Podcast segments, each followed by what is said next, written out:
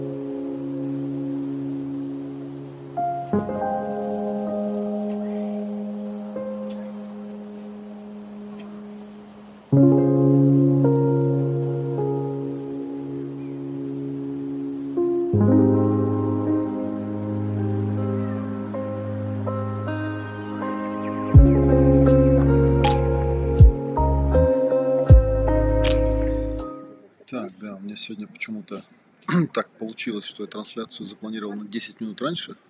12. На 12, да. Ну, почему-то так получилось. Ну, значит, вот народ будет развлекаться пока. Пока зато соберется кто-нибудь, кто готов посмотреть. Так, а что-то я тут хотел проверить. Микрофон хотел проверить, да, работает ли он правильно. Правильно работает. Так, ну и заодно найдем, где у нас там, что у нас там в анонсе написано. Белые облака. Афиша.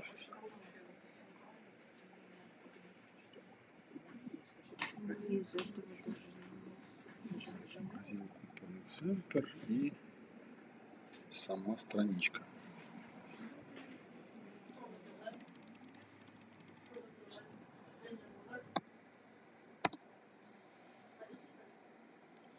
Афиша.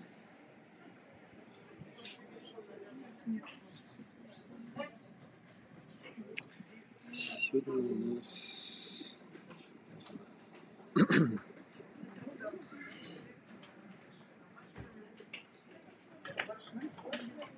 А это где было? Почта. Почта. Это почта? Почта, да, я должна была. А, вот мне только что контакт. Контакт. Один эмоциональный компас отдал этой нашей чайной мастерице. Должен был уехать. Э, Ну, ходит по нему, что, вопросы задает. А второй ушел с Витантри. Они там сидели на ретрите, типа, давайте сейчас поговорим об эмоциях. Достают какой-то листочек такой. Я говорю, ребят, ну, как бы, come on, вы че? Саша даже сначала обиделся, говорит, а что, плохой листочек, что ли? Я говорю, да нет, неплохой, просто, ну, как бы, есть нормальная схема, а не вот это вот. А народ просто сидит там же обычно, когда эмоциям обучают, там такое, ну, типа, назовите как свои эмоции. Там от балды какие-то слова говорят. Это ж вообще не, не о том. Дал ему книжку. Посмотрим. Кто?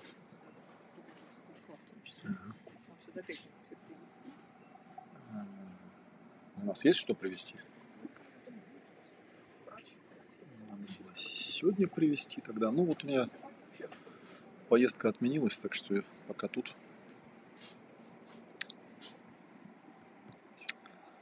Пока тут, пока тут. Да, я к маме хотел съездить. А у меня тут у Демида операция была на пальце. Ну да, там какой-то ноготь у него там. В общем, короче, он тебе не ходить, не плавать не может, поэтому. А? Ну, вросший ноготь просто был. Палец опух. Ну, я не знаю, заживает палец. Ну, за пару недель заживет, наверное.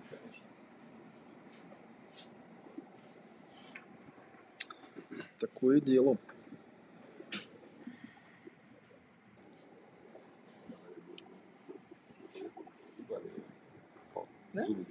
Зубы, зубы. Там у нас шаманы были, они тебя заколдовали. бывает иногда этот нерв тройничный. Я однажды помню, что-то по холоду походил, застудил тут. Меня как заболели все зубы сразу. Там понятно, если даже у тебя все хорошо с зубами, если пойти к зубному, то он как бы найдет, что посверлить. Этот... Так, говорит, ампутация конечности, да, правая рука, тюк, я сказал рука, тюк, я сказал правая, тюк.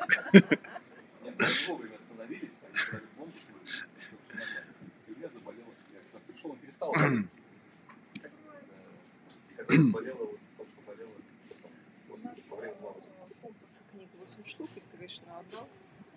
Чё? А, Сами компасы у меня 8 А. Если, конечно, где-то подарил, то на грани. Ну, У меня было две, которые у меня стояли, я не знаю, там считаются или нет. То есть пересчитывались они. Потому что я их когда-то к себе взял, они у меня там на полке стояли.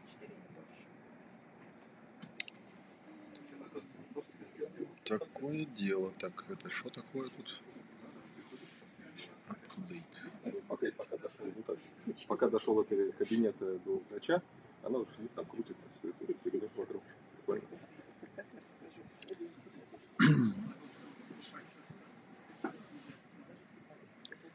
Так, я для тех, кто в онлайне, скажу, что начнем там ровно в 7, так что у вас есть 5 минут подумать, может какие-то вопросы есть. Задавайте. Так, если видео зависает, это к интернету претензии. VPN я выключил. Так что, в общем, что есть, то есть.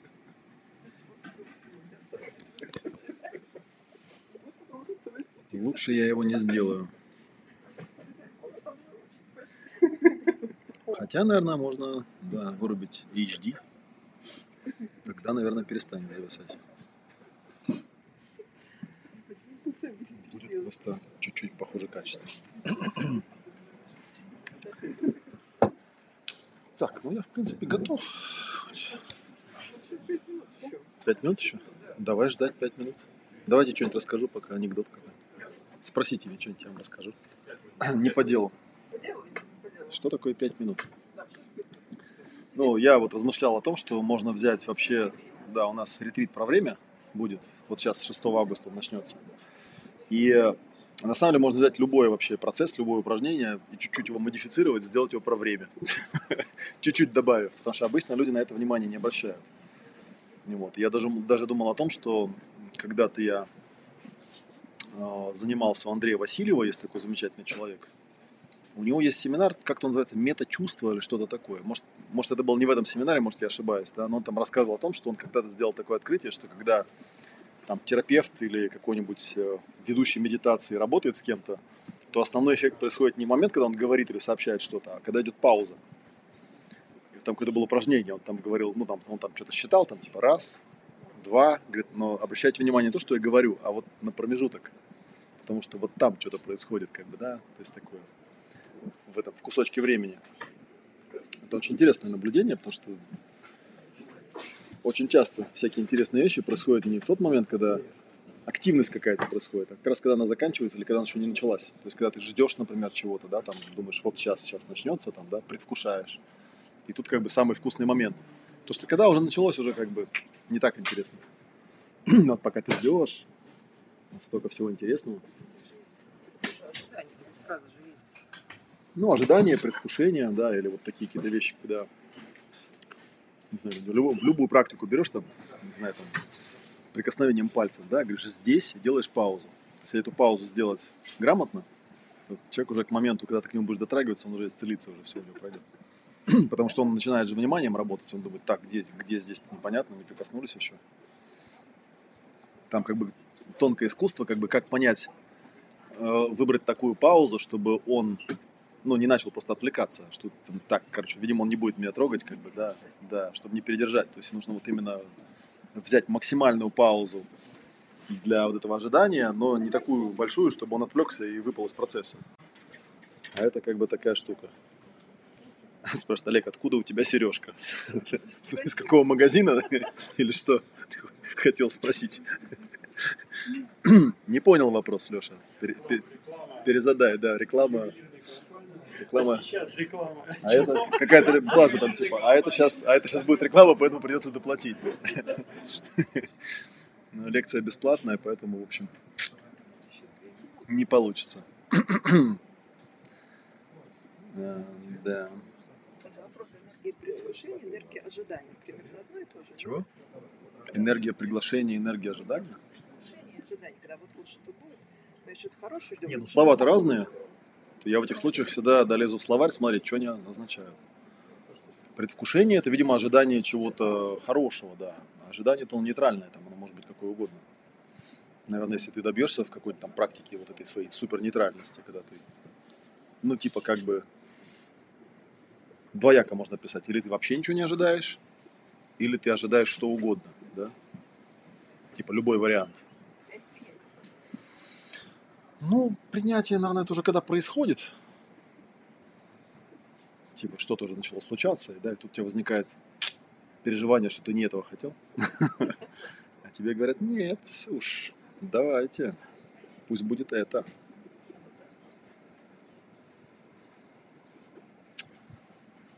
Так, что у нас тут еще есть? Так, ну да, через минутку. Ну, можно, я уже, в принципе, тут запустился, да. Как только вы мне скажете мотор, я могу. Я могу начать. Да, запускаем. Леша упорствует, спрашивает, не в смысле зачем и почему. Про Сережку спрашивает. Для красоты.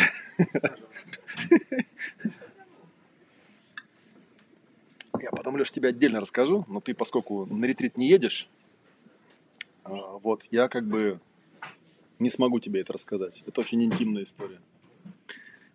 Так, ладно, всем э, добрый вечер, скажем так, да? Хотя, наверное, это не совсем еще вечер. Сегодня у нас 26 июля, ну и, собственно, лекция сегодня, тема, она такая, я ее интересно ее сформулировал, думал, как бы ее там назвать, да, называется она «Тонкое искусство маленьких шагов для улучшения жизни».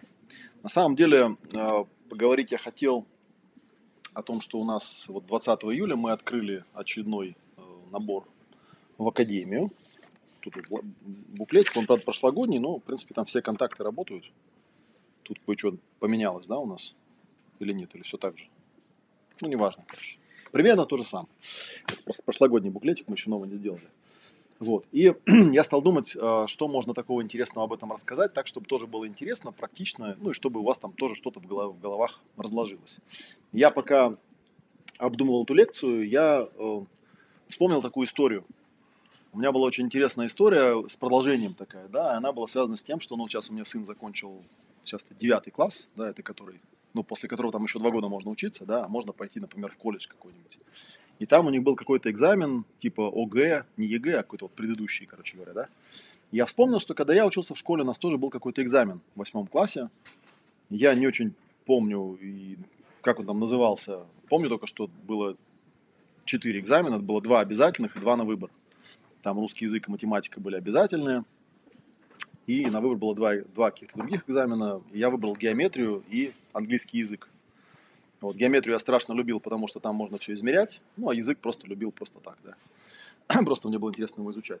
Ну и, соответственно, когда... А я, надо сказать, э, эм, ну, вообще в школе был мальчик такой любопытный, любил учиться. Ну, естественно, в школе таким быть нельзя. Это со мной злую шутку сыграло.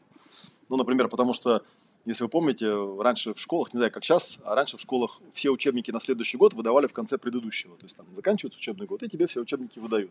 Ну, естественно, я их там за июнь все прочитывал от корки до корки. И все, дальше было неинтересно. То есть я прихожу, я так все знаю. Тем более, что учителя там, ну, редко были какие-то там люди талантливые. В основном они просто там по параграфам просто шли по учебнику и все. Ну, соответственно, как бы я сидел там, смотрел в окно, там, считал ворон. В общем, короче, было не- неинтересно. Вот. Ну и, соответственно, там понятно, что, наверное, если вот так вот изучать предметы, тем более, что предметы такие довольно-таки абстрактные, в голове мало чего остается. Вот. И, соответственно, когда я добрался до этих экзаменов, а надо сказать, что, например, математика, особенно алгебра, она мне вообще непонятна и до сих пор непонятна. У меня всегда по ней были трояки, потому что я не понимаю, как это там x в квадрате плюс y в квадрате равно чему-то там. Ну, то есть, come on, x это что вообще, да? Его же не, потрогать, не измерить, просто какая-то буква. Вот, поэтому, ну, соответственно, со страху, когда я сдавал экзамен, у меня всегда были пятерки, потому что я понимал, что я этого не знаю. Ну, как бы, раз не знаю, надо, значит, ну, поподробнее изучить. Потому что те вещи, которые я знаю, что их учить-то, да? Про английский я вообще никогда не учил. И история была про то, что когда я добрался до этой геометрии, которую, естественно, там основательно подзабыл, там же были билеты, я решил по каждому билету э, написать какие-то ответы. Причем э, я геометрией увлекался, поэтому у меня были такие какие-то там параллельные какие-то учебнички. В общем, в итоге я взял общую тетрадь, и так получилось, что я написал себе учебник по геометрии. То есть по каждому вопросу подробно расписал со всякими рисуночками, да, вот как там, что, где. И намного понятнее, чем в учебнике, потому что учебники мне не нравились. Вот. И кому-то я из э, своих одноклассников его показал, они очень удивились, потому что, ну, реально учебник, ну, намного понятнее, чем учебник, короче, получилось. Вот. Потом я помню, что когда я э, собирался поступать в ВУЗ, и тоже я выбрал какое-то странное направление, потому что, вообще говоря, я ни физику, ни математику не любил никогда. Зачем я поступил на физфак, это загадка наверное, для меня самого. Наверное, потому что я ничего не знал. Но когда ты ничего не знаешь, надо же это изучить. Поэтому я не пошел на иньяс, например, да, хотя мог бы, а пошел почему-то на физфак. Ну и, соответственно, для того, чтобы туда поступить, мне пришлось написать себе учебник по физике, э, учебник, по, я помню, у меня был учебник по дифференциальному исчислению, по интегральному исчислению, ну, как учебник, тетрадь общая, да, в которой я там подробно со всеми там этими примерчиками, собрав все книжки, которые были, писал себе эти учебники. Вот, и когда ну и, и несколько раз была такая история, когда кто-то из моих одноклассников приходил и говорил, блин, вот это я вообще не понимаю совсем, как это вообще можно понять, да, я ему бах там и как-то объяснял, у меня были какие-то хитрые способы объяснения, я помню, там что-то интегралы как-то там хитро объяснял, через какой-то аквариум какой-то я показывал человеку, они всегда удивлялись, типа, почему это в учебниках это не написано. Вот, и кто-то мне из ребят сказал, что тебе надо стать учителем. Вот, эта идея некоторое время в моей голове присутствовала, ну, пока я не стал смотреть на учителей, ну, в, том возрасте учитель это кто? Который в школе, правильно же, да? Смотрел на этих учителей, понял, что там за всю свою школу, а я учился в четырех разных школах, потому что у меня папа военный, я, наверное, таких нормальных учителей могу там, ну, на пальцах одной руки сосчитать, ну, то есть, которые реально с ним было интересно, там, остальные были зануды, и, в общем, в лучшем случае, как бы я там учился вот так. Причем от некоторых учителей, правда, у меня, например, когда я учился в Вильнюсе, у меня была учительница, литовка, она вот преподавала нас органическую химию. Ну, все же помнят органическая химия, это же ужас, да? Вот, но она так ее классно преподавала, что я ее очень любил.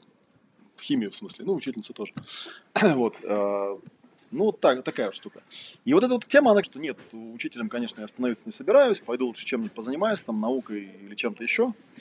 Но э, какое-то время спустя, много-много лет спустя, на каком-то из там то ли ретритов, то ли тренингов я эту историю рассказывал, и кто-то мне из участников говорит, смотри-ка, да, а штука-то сработала, ну, то есть ты же хотел стать учителем, ты им и стал, просто не тем, который в школе, да, не тем, который тогда был, но каким-то другим.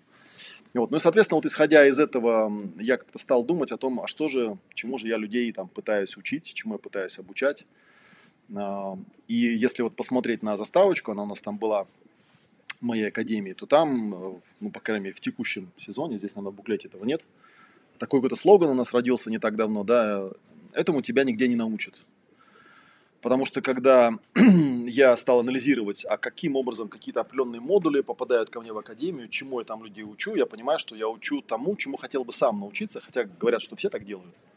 То есть обычно ну, как говорят, если хотите понять, какие у тренера проблемы, посмотрите на название его тренингов, как бы, да, поймете, что он там прорабатывает. Вот, и в принципе это, кстати говоря, признак такой, то есть э, не факт, что у него в этой жизни именно в этих областях все благополучно, но это не значит, что вы не можете у него научиться чему-то классному, да, ну, вполне возможно, что он сам не очень там у него получается, но он может там так эту собрать систему, что у других получается.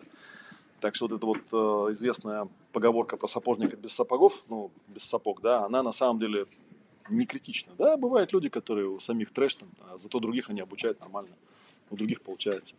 У меня тоже такое бывает. Иногда там кому-нибудь пожалуешься, поноешь на что-нибудь. Он говорит, ну ты же сам как это рассказываешь? Вот так, вот так, вот так надо сделать. Ну сделай, как сам же говоришь. Ты думаешь, а, ну мне-то это никто не говорил. это ж я кому-то говорил, как бы, да? А мне это ж никто не повторит. Так что я благодарен всегда людям, которые мне это напоминают. Вот. И я стал разбираться с тем, а, ну, какие бывают у людей проблемы, а, вот у меня недавно была история, была у меня одна клиентка, и она говорит, я вот хочу начать работать психологом, но у меня проблемы, я никак не могу начать. И когда мы стали с ней разбирать эти проблемы, она говорит, я не знаю, как себя позиционировать. Ну, есть такие люди, знаете, там серьезно очень относятся к этой теме. А я у нее спрашиваю, говорю, ты вот когда ко мне пришла, записалась на сессию, ну, ты же там читала что-то обо мне? Она говорит, ну да. Я говорю, ну и как я позиционирован? Она такая замолчала, потом говорит, а походу никак. Я говорю, ну вот видишь, я никак, ну вот я кто?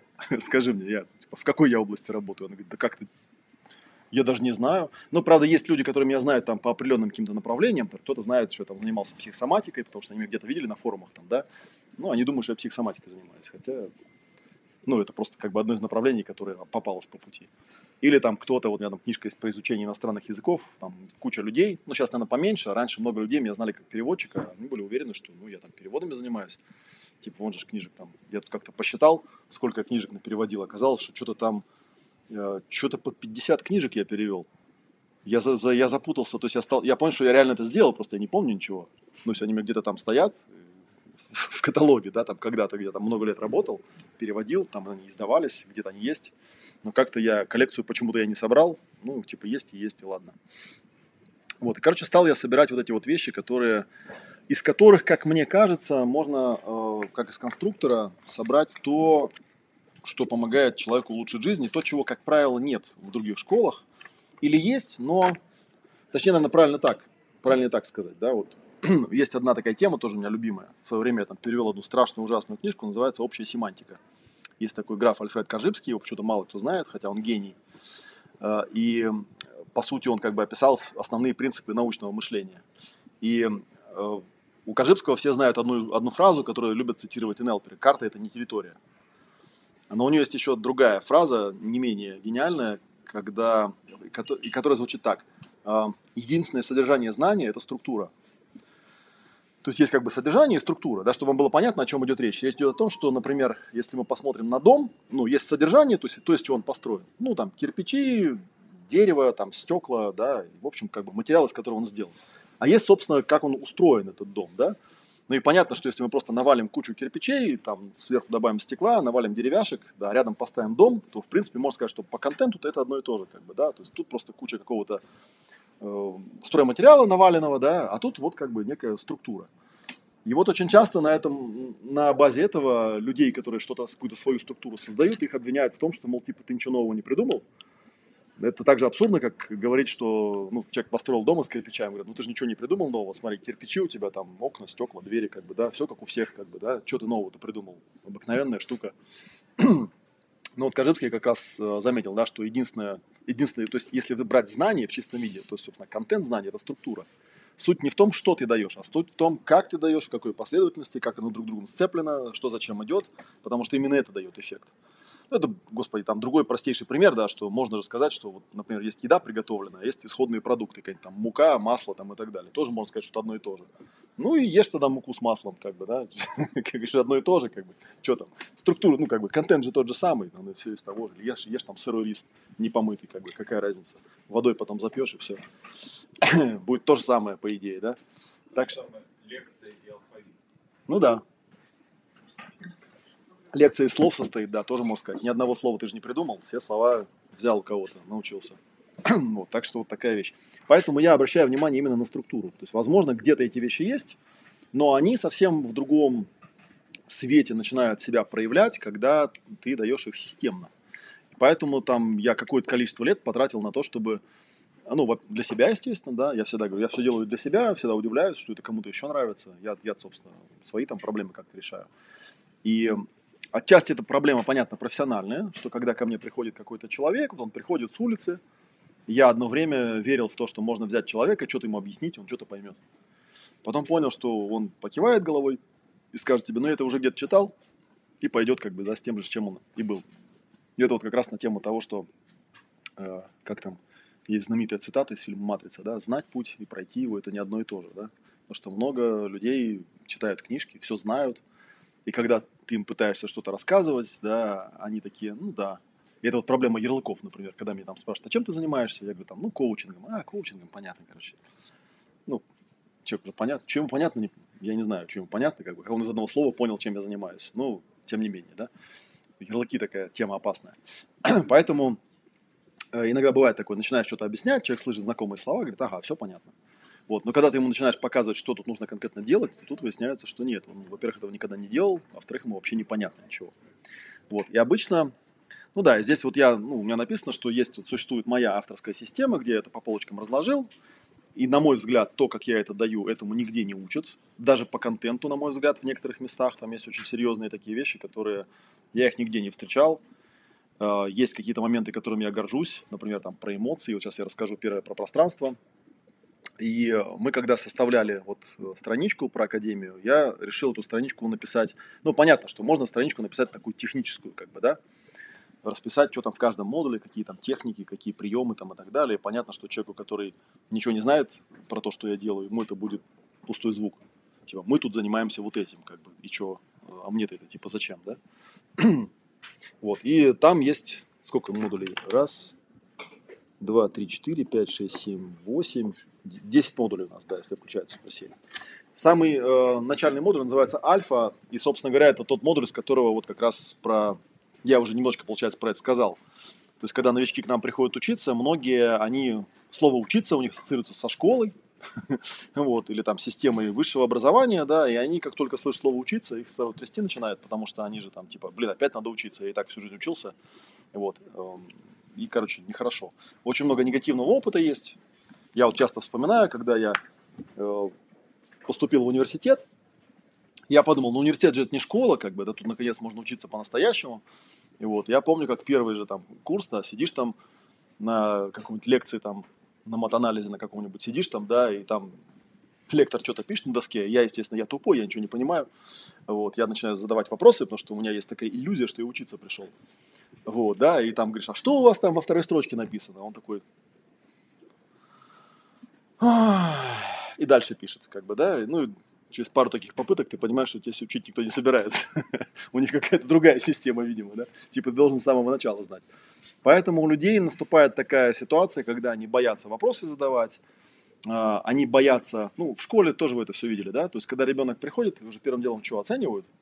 Хотя это известная тема, да, что если ребенка оценить, ну, например, там, изначально зачислить его в тупые, да, и посадить вместе с тупыми, то, в общем, как бы, через какое-то время он и правда будет тупым по крайней мере, по школьным параметрам, да, потому что даже делали эксперименты, когда просто брали группу детей, брали учителя и учителю говорили, ну, вот, типа, эти дети, они туповатые, как бы, да, плохо разбираются, поэтому вы с ними там, как бы, поосторожнее, там, и так далее, да, и давали учителю какую-то возможность с этой группой поработать, после чего он делал тесты, и оказалось, что там реально у детей все двоечники все. Потом брали ту же самую группу детей, давали другому учителю, говорили, это наши самые лучшие ученики, они все гениальные, супер одаренные, вот, и учитель с ним, к ним по-другому относился, потому что учитель альфа, да, они омеги, и вдруг оказалось, что они в конце все отличники, пятершники, короче, вообще супер одаренные ребята, да, хотя одни и те же дети. Вот такая вот штука. И поэтому я часто у студентов тоже такую вижу штуку. Но это наша, вот Наталья знает, неизбывная вещь, там, да, они боятся задавать вопросы, например. Ну, типа, если я задам вопрос, это значит же, что я не знаю, а это ж типа все поймут, что я ничего не знаю. И получается такая странная штука, да, что, слушай, ты сюда учиться же пришел, если ты пришел учиться, это подразумевает, что ты не знаешь. Если бы ты знал, что бы ты пришел-то. Поэтому как бы давай. Вот такая штука. Поэтому тут приходится с самого начала давать какие-то очень простые вещи и приучать людей. Я не знаю, это у меня смертный бой каждый сезон. Когда я людям говорю, если у вас есть вопрос, задайте его. Не надо там соседа спрашивать по партии, как вы в школе делали, да? Можно у меня спросить, я отвечу. Ну, это не страшно. Но люди боятся. Тем более, что настолько они запуганы, что бывает, это я рассказывал, да, что у меня есть такая вещь, что понятно, что каждый человек, он тупит по-своему. Но у меня же есть группа, я работаю с группой, поэтому когда один человек спрашивает, я отвечаю на вопрос, другие же не слушают. Вот, и когда ты спрашиваешь, ну что, все прояснили, да, кто-то второй поднимает руку, задает тот же самый вопрос, на который только что отвечал. Ну, как бы, окей, я отвечаю второй раз. Ну, теперь-то все уже услышали. Да, еще есть вопросы, да, у кого-то третья рука, там, типа, я, я вот хочу спросить, задает третий раз тот же самый вопрос. Но у меня вот лимит три вопроса. После трех меня начинает бомбить. То есть я говорю, вы вообще слушаете, что я отвечаю или нет? Ну, то есть капец, я три раза уже ответил, как бы, да, сколько можно. Вот. Хотя, с другой стороны, если подойти к этому э, серьезно, то, конечно, цель э, преподавателя... Я, кстати, вот замечаю, да, что преподаватели, которые были воспитаны официальной системой, они же еще, то есть мало того, что там никто не учит учиться, да, еще никто не учит преподавать потому что у меня четыре высших образования, ну вот, и два из них я там получал уже более-менее взрослым человеком, вот, я уже подзабыл вот эту вот всю фигню, ну, то есть, когда тебе преподаватель что-то рассказывает, ты не понимаешь, ты задаешь вопрос, а он тебя просто волной презрения обдает, типа, мол, что тупишь-то, да, я же тебе все объяснил только что. И ты ему говоришь, так я деньги заплатил, я учиться пришел. Ну, я не понял, научите. Ну, я тупой, очевидно, я же учиться пришел. Вот, а он опять тебе это делает, да, и когда я там, а, ну, поскольку я уже там дядя большой, как бы, да, я, в принципе, в долгу-то не останусь, как бы, я могу этого препода и сам опустить, там некоторые младше меня, вот, и в итоге меня там вызывают к декану и говорят, Олег, зачем вы на занятиях как бы троллите наших преподавателей? Потому что у меня была одна преподавательница, которая, э, она читала лекцию по слайдам, у нее были слайды с цитатами из Выгодского, вот, и она, значит, читала слайды вслух. Вот. Я, ну, послушал минут 10, потом я не выдержал, говорю, знаете, вслух я тоже умею читать, как бы, да, я даже могу, вы не поверите, я могу даже не вслух читать, просто про себя. И читаю я, ну, раз в 20 примерно быстрее, чем вы, еще и без ошибок. Поэтому, если вы хотите, чтобы я читал Выгодского, вы мне скажите, с какой страницы по какую. Я на досуге прочитаю очень быстро, как бы, да, на этом тему замнем. Вот. А слушать, как вы сбивчиво читаете со слайдов, как-то мне не камильфо. А она мне говорит, не нравится, уходите. Я такой думаю, так, нормально. Говорю, это что это сейчас, сейчас было? Да? Ну и, короче, в итоге меня вызвали к декану, говорят, что ты на него наехал? Я говорю, слушайте, если у вас преподаватель просто читает по слайдам, ну, по слогам книжки вслух, может, в этом система обучения современного? Я как бы не подписывался на такое. Вот. Э, и в итоге, в общем, в итоге я понял, что, ну, там, слава богу, также экзамены принимали, да, как и преподавали, так что так что, в общем, я не удивляюсь, почему студенты, которых обучают, ничему не учат. И у преподавателя есть вот такой вот настрой, я очень часто замечаю, что как бы типа я вам все рассказал, а что вы там поняли, это уже ваши проблемы. Да, поняли вы там, не поняли, как бы. Это вам же потом экзамены сдавать. Мне я-то все знаю, как бы, нет, что. Я еще потом вас потроллю, там. Обычно же тот же, кто преподает, он же экзамен принимает, да. То есть, по идее, если у него студент не может сдать экзамен, он должен головой об стену биться. Ну, типа, что я же не донес, получается, да. То есть, вот пришел человек, и, получается, он не понимает то, что я рассказывал. Значит, я как-то не очень хорошо рассказывал. Ну, или, по крайней мере, 50 на 50. Может, он там тоже, конечно, в окно смотрел. Но в целом такая, такая вот штука это на самом деле один из таких важных моментов, да, собственно говоря, даже э, один из плейлистов у меня на ютубе называется «Ом-ответ», да, и там формат такой задуман был, что изначально я говорю, так, какие у вас есть вопросы, давайте я на них поотвечаю. Потому что если мне вопросов не задают, то, ну, собственно, отвечать тоже как бы не на что. И мы ориентируемся вот на эти вопросы. Вот, так что вот это первый модуль, которым мы чем, чем-то таким вот проясняем такие вещи, которые э, относятся к обучению. Ну, у меня есть еще сын, например, да, я тоже видел, как он учится, учится. И это странная вещь, потому что вот я тут недавно телевизор включаю, а сейчас же, ну, экзамены все поступают в вузы, да, вот тот самый период. И разговаривали о том, что, ну, вообще по статистике известно, что люди, получающие высшее образование, работают по специальности крайне редко. Там большая часть, больше половины точно, да, может процентов 80 не работают по специальности. А, ну и типа почему? А, есть ли в этом какая-то позитивная сторона? И какая-то очень умная девушка, лет 18, видимо, школьница, она сказала, что я считаю, что в ВУЗе а, не учат, а как бы показывают, как надо учиться. Ну, типа, ради этого туда люди идут, как бы, да? И я думаю, что-то какая-то слишком дорогая цена. Во-первых, чтобы научить человека учиться, надо его учить учиться, во-первых, да, там этому 100% не учат. Вот. А во-вторых, как бы 5 лет что-то многовато для этого, как бы, да, чтобы просто человеку показать, что можно там делать раз, два, три, там, да, вот тут вот где-то книжка же есть, по-моему, эти, да, вот как, как учиться, вот, вот эту книжку можно прочитать, ну, я не знаю, за час можно прочитать, если очень медленно читать. Тут все есть, больше ничего не надо. Если вы ради этого, ради этого люди приходят, ну, как бы, нет, тогда я, как бы, зря обучился. Потому что, ну, плюс еще, наверное, люди в этом возрасте, они не очень себе умеют задавать вопросы, типа, зачем я сюда пришел, они типа приходят просто потусить. И в этом плане, короче, все тоже неправильно получается. Вот такая вещь. Ну и дальше, дальше вот эти вот моменты, которые я набирал, они пошли по принципу того, как я работаю с людьми. Я, я наверное, по каждому из этих э, модулей какие-то лекции рассказывал, да, мне сейчас интересно э, проговорить вам, как это сложилось в структуру, да, ну и вам, надеюсь, тоже будет интересно, потому что из, каждой из, каждого из этих шажков можно что-то что вынести для себя э, в плане того, какие навыки в жизни это отрабатывает. Ну, первый главный навык, да, это научиться учиться. Я в свое время там тоже такое интересное наблюдение сделал. Вот у нас э, часто ретрит проходит э, в месте, которое называется дзен-отель. Вот, ну, русские любят иностранные слова, да? А слово дзен, да, это искаженное санскритское слово джнана. А джнана – это знание, вообще говоря. Ну, то есть, как бы, можно было не писать дзен, можно написать просто было знание. И как бы, если там посмотреть, э, ну, саму этимологию слова, полезть в его, э, ну, то откуда оно там прошло, произошло, что оно значит там и так далее, то по сути как бы там просто, ну, знаете, в советские времена писали «знание – сила». Ну, тут примерно то же самое имеется в виду, как бы, да. Просто пишут слово такое «дзен», там еще через букву «э», ну, чтобы загадочнее было. Вот. Дзен-буддизм отсюда, конечно. Йога, знания, да, там.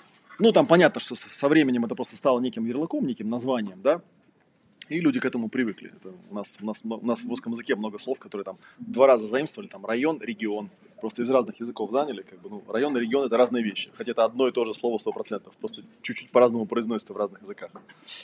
И вот, так что это вот, кстати, один из методов, когда начинаешь слова. Кто-то мне недавно тут э, был стрим, вчера что ли, мне кто-то написал, там был стрим про ревность.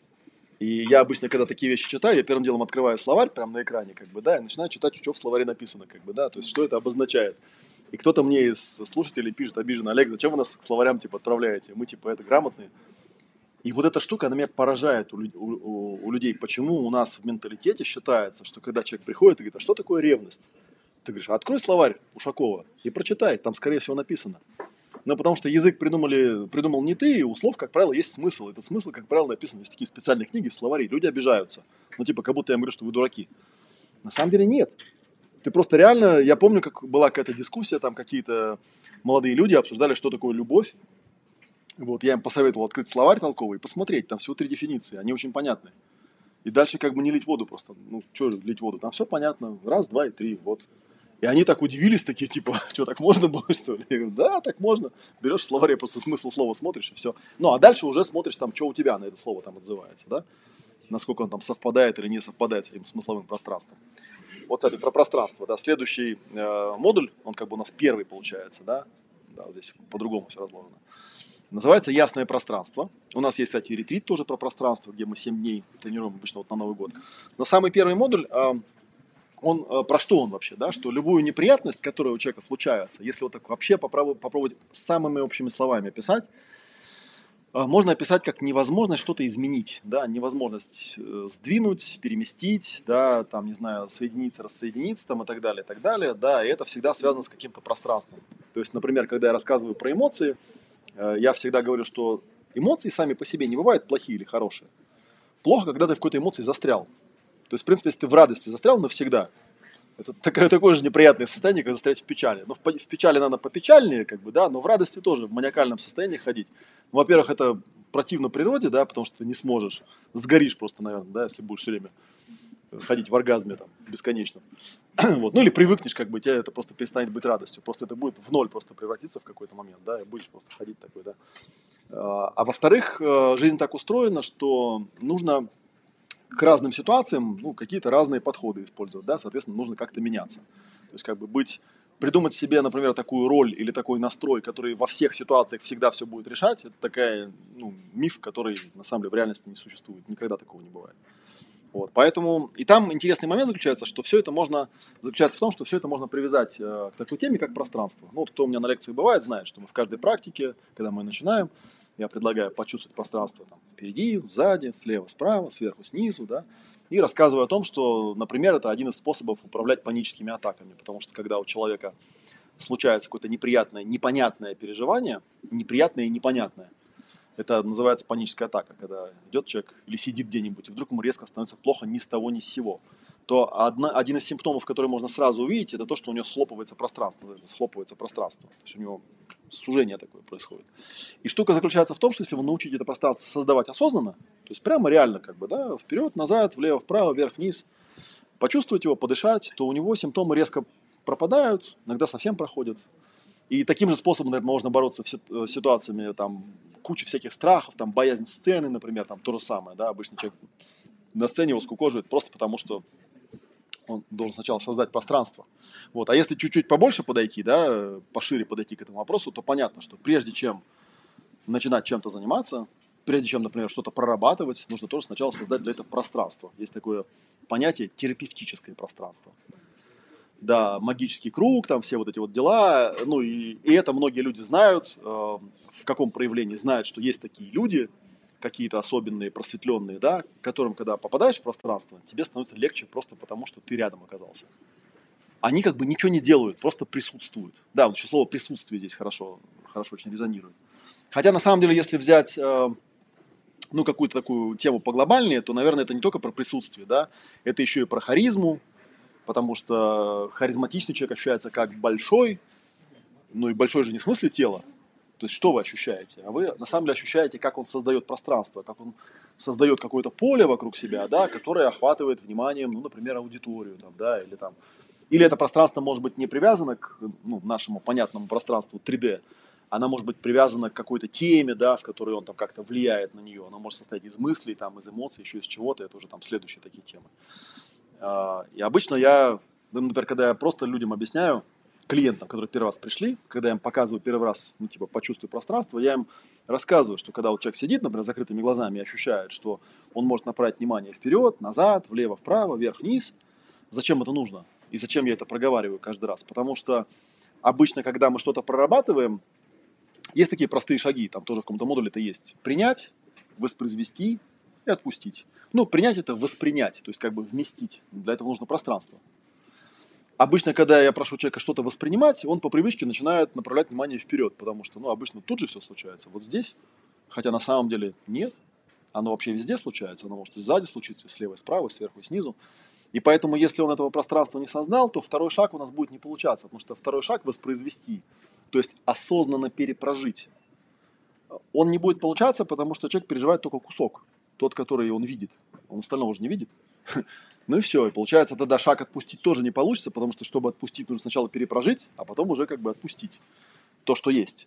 А если ты все время переживаешь, только кусок как бы воспринимаешь, то, собственно, вот эта фрагментация наступает, восприятие, и, в общем, какой-то неадекват там и так далее, потому что ты не видишь ситуацию целиком. А, ну или если это идет речь о какой-то травме, да, то обычно, вот я уже упоминал, там происходит слопывание пространства, еще туннельное видение называют. Та же самая история, да, то есть человек от переживания там вот такое, да, а он видит вот столько. Поэтому при попытке это пережить у него просто ну, не цепляется, да, потому что большая слишком штука. А если мы его научим вот этим объемом внимания пользоваться, там очень много интересных таких моментиков, да, когда можно... Ну, мы здесь тоже, кстати, ее делали, хотя здесь, наверное, не очень удобно делать. Есть такая штука прикольная, называется расширенное чистое начало. Когда ты просишь человека да, свои состояния описывать и менять места в каждый раз, когда меняется состояние. Вот. И можно экспериментально показать, что если он там пройдет какое-то количество мест, то его состояние очень сильно радикально меняется. Когда он приходит к первому листочку, на котором он выписывал, что у него было в первом месте, он понимает, что это вообще что-то другое теперь со мной происходит. Хотя он ничего такого не делал, он просто ходил по пространству в разных местах, э, находил какие-то места и там что-то выгружал. И я там на одной из лекций рассказывал, что я в свое время, э, что-то там я по поводу пространства исследовал, да, подумал, о, так это же похоже на, на что? На фэншуй похоже, да? Я залез в Википедию, стал смотреть, что такое фэншуй, а там написано «символическое освоение пространства». Я думаю, оба-на. То есть почти слово в слово то, что я рассказываю. И потом я уже стал, когда изучать, я понял, что ну, тот фэншуй, который знают на Западе, это, конечно, эрзац.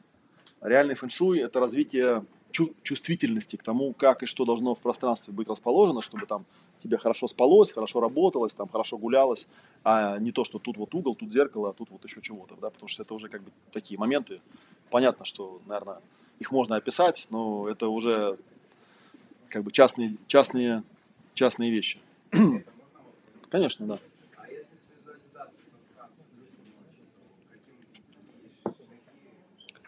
Пространство можно трогать, да, пространство можно ощупывать. Например, вот я рассказывал историю, когда э, я работал переводчиком с большой сцены, а я застенчивый задрот, ну, я, бою, я людей боюсь. Я когда выхожу на... Там, у, меня, у, меня, у меня был один очень яркий случай, на самом деле, когда я уже, правда, как бы, ну, я нарабатывал эту штуку многократно. У меня была история, когда э, я пришел на одно мероприятие, э, должен был там быть переводчиком, и вдруг мне говорят, переводчик не нужен, у нас там синхронист сидит в короче, ты тут просто побудь. Вот. Но я на всякий случай сделал свой стандартный ритуал, то есть я вышел на сцену проверить, как я чувствую зал. Вот я вышел на сцену, а это был э, зал в гостинице «Космос», а там, э, там как цирк такой, то есть сцена внизу, а зал вверху. А это вообще ужасно, как бы ты, мало того, что ты маленький, несчастный, стоишь туда открытый, и тут еще все над тобой нависают. Я вышел в этот зал и понял, что ну, мне как бы нехорошо. Ну, что делаю я? Я попробовал там вперед, на... не получается, да? Ну, я тогда пошел к самым дальним рядам, стал там трогать сиденье, ходить по кругу, да, там ногами, руками, все это трогал. Там сидел звукорежиссер, говорит, типа, Олег, ты что делаешь вообще? Я говорю, неважно, у меня тут эзотерическая техника у меня по освоению пространства. Вот я все протрогал, да, спустился обратно на сцену, встал, ну, нормально так, подышал, да, продышался, все, хорошо. Ну, это потом мне говорят, типа, ты нам не нужен, тут просто посиди. Вот, я там сел в уголке, сижу, выходит э, лектор, там какой-то американец, что-то там рассказывает. Это, кстати, какое-то мероприятие Ашманов его организовывал. Он сейчас какой-то там чиновник известный. Вот, и, и вдруг бежит этот Игорь Ашманов и говорит, а, нет, даже я его сначала не его увидел. Я думал, так же, как там мой коллега, интересно, работает, да, я там воткнул наушник, засунул в ухо наушник, и что-то я не слышу этого перевода. Я начинаю смотреть на зал и понимаю, что у людей та же самая проблема. То есть они что-то там, типа перевода нет. Вот бежит Игорь Ашманов такой, говорит, кошмар, у нас там умер переводчик, прям сейчас вот. Что типа делать? Давай, можешь со сцены перевести. Я вышел, перевел, да, но история была не про это. История была про то, что лектор, когда он понял, что его никто в зале не понимает, хотя, мне кажется, программисты понимали бы, даже если он просто бы говорил без перевода, что там у него слайды были. Короче, когда мы вышли из зала, уже как бы обратно в эту, как там, ну, за кулисы, за гримерку, я обратил, лектор был одет, короче, он был одет в рубашку, галстук и в пиджак. И он был мокрый насквозь через весь пиджак. То есть у него пиджак был мокрый сзади. И тут я понял, что я был вообще спокойный, как слон. То есть я вышел, хотя меня сдернули неожиданно, там что-то там переводил, я не очень волоку в этой там поисковой оптимизации или про что-то там была вот эта вот э, презентация, да, ну как-то там нормально, поотвечали, поговорили. Мне сказали, молодец, вообще все спас, там, все, на тебе кучу денег, иди отсюда. А я смотрел на этого бедного американца, думал, надо же, как его пробило-то. Хотя я очень хорошо понимаю, что с ним произошло. Он-то думал, сейчас я выйду тут на сцене, и тут быстренько пробормочу все, что на слайдах, как бы, переводчик переведет, как бы, да, и все будет хорошо. А оказалось, что нужно тут с залом работать, да. Кстати говоря, синхронисту работать всегда легче. Там закрылся в будке и сидишь, как интроверт, как бы, да, и помнить ничего не надо. А когда со сцены, там же надо это, держать пространство, да, вот эти вот вещи всякие разные. Протрогать пространство. Походить, потрогать. Ну, то есть вступить с ним в физический контакт. Например.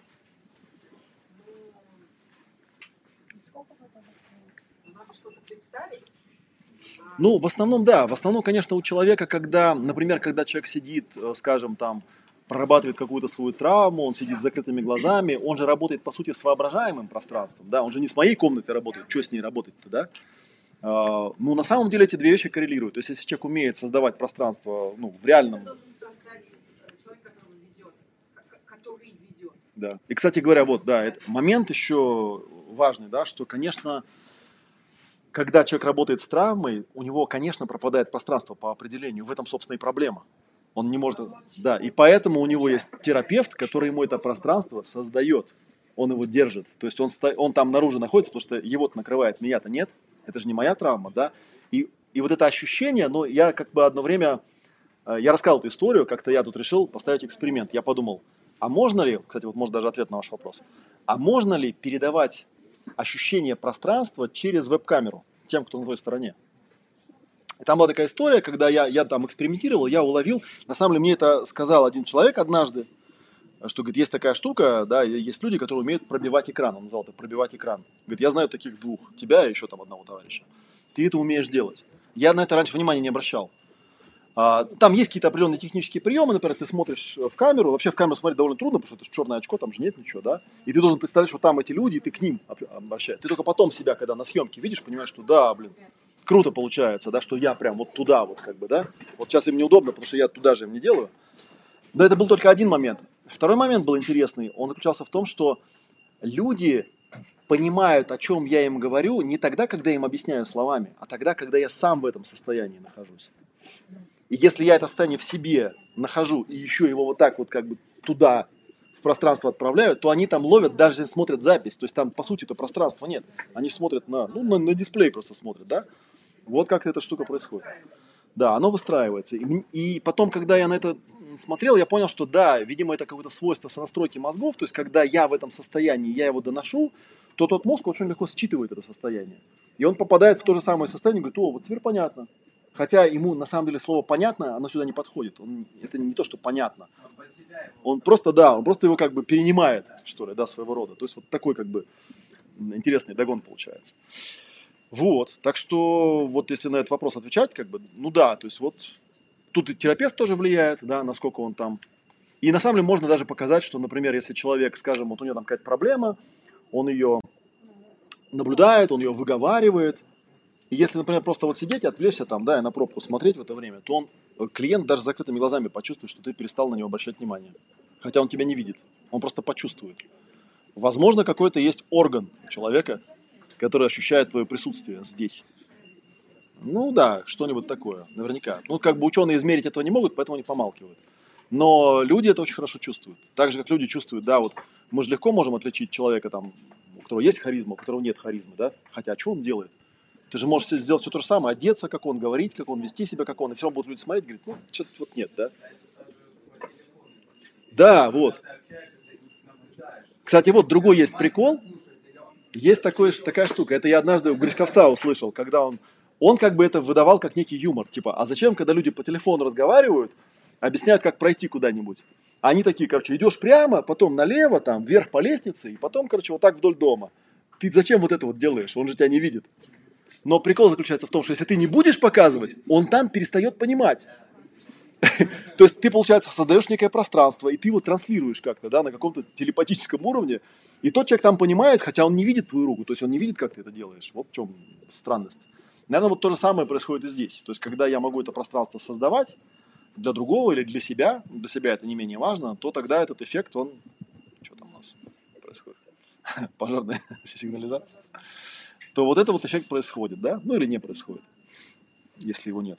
Можно вопрос? А вот Конечно. Сказали э, про, ну, про лектора американца, который мокрый вышел со сцены. Вот сказали, что, что э, ну, вы знаете, что с ним произошло. А что с ним произошло? Ну, э, у каждого человека, когда пространство уменьшается, есть э, предел, ну, не, меньше которого пространство стать не может. Он очевидный, да? Меньше тела не может стать пространство.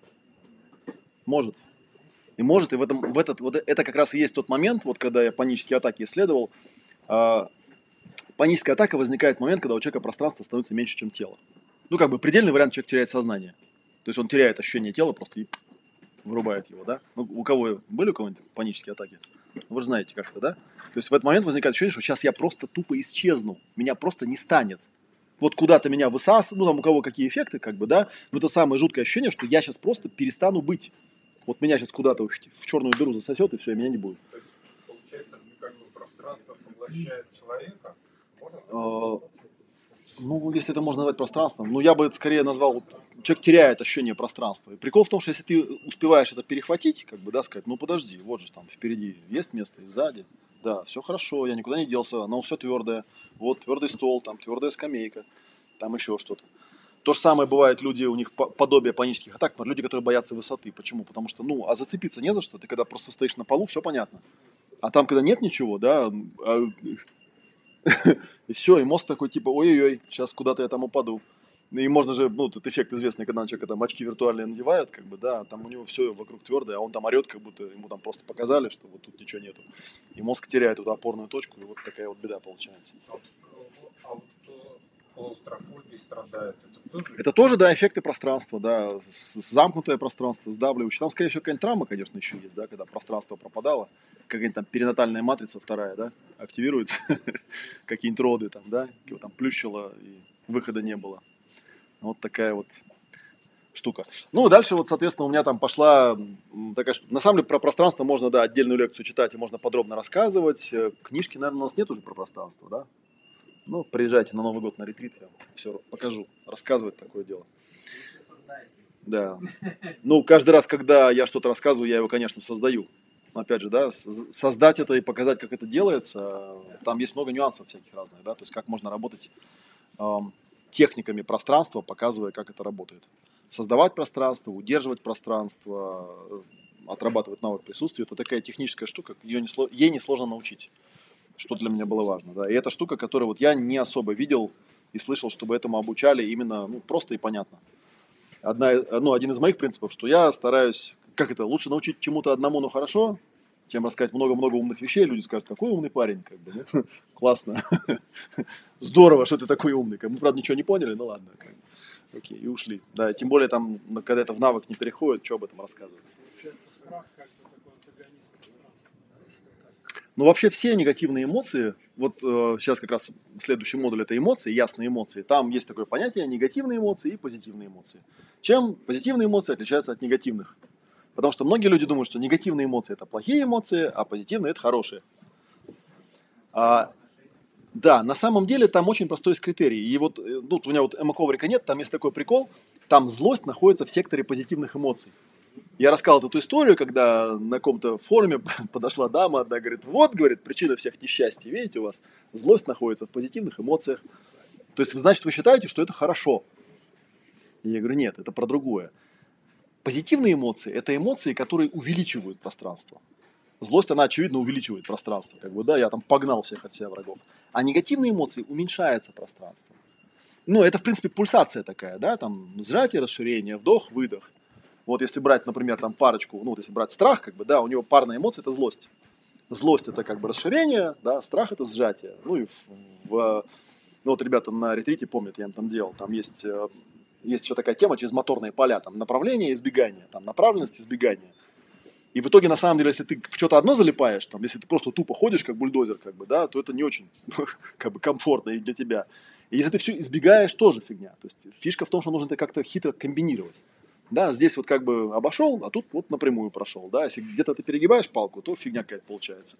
И эти эмоции должны друг другу соответствовать. Где-то там надо, сжался, где-то надо, разжался. Плохо, когда залипаешь например, с тем же пространством, да, ну, вот одна крайность это когда сжался, там, паническая атака, плохо, плохо, плохо, да, а другая крайность, бывают же такие люди, они размазанные просто. Ты говоришь, почувствуй свое пространство, он такой, о, я чувствую всю вселенную, э. Говоришь, ну и что, ну, типа, да, это все я, говоришь, ну, хорошо, вот пошевели вон тем телом, ну, ты же твоя вселенная, ты же ее все чувствуешь, давай попробуй что-то там, пальчиком пошевели, не можешь, ну, тогда не говори мне, что ты Просто у человека размазанное внимание, он не может его сконцентрировать. Это тоже на самом деле не очень. А, ну, убирается это примерно так же, на самом деле, да, то есть ощущением границы. Вот я, когда у нас сегодня про пространство лекция получается, а, я вообще, если посмотреть на какие-то там некоторые, вот Наталья мне подсказала, магический круг. То есть любая работа магическая начинается с того, что человек делает себе круг. Что такое круг? Он ограничивает пространство, он говорит, вот здесь сейчас вот здесь сейчас будет чудо, а там ничего не будет. Чудо вот здесь будет, внутри. Почему? Потому что сразу везде его сделать не получится. Потому что нужно же какую-то, ну, потратить какую-то энергию, вот сюда нужно что-то поместить. Ну и как вы знаете, там же кто-то, э, Хама или как его там звали, да, в этих, да, который там круг рисовал, и эти демоны не могли пройти. Потому что он был замкнутый, да, потому что это защита еще там, да, от всяких вещей. И на самом деле это все то же самое. Это просто некие частные разновидности того, как создается пространство. Там сел я с клиентом, тоже можно мелом круг нарисовать. И все. И сказать, вот здесь сейчас, да, будет исцеление, там, а там пока нам не важно, там потом... Вообще любая работа, если не определиться с пространством, например, когда человек, ну да, у меня такой простейший был пример бытовой, да, человек говорит, сейчас я наведу чистоту, да, буду убираться. А наведешь чистоту где? Потому что если ты не ограничил ее, например, там, в своей квартире или в этой комнате, так э, задача твоя бесконечна, извини. То есть ты будешь как этот... Знаете, есть такая история, какой-то там мост в Нью-Йорке, когда его красят, его начинают с одного конца красить, и красят его 4 года.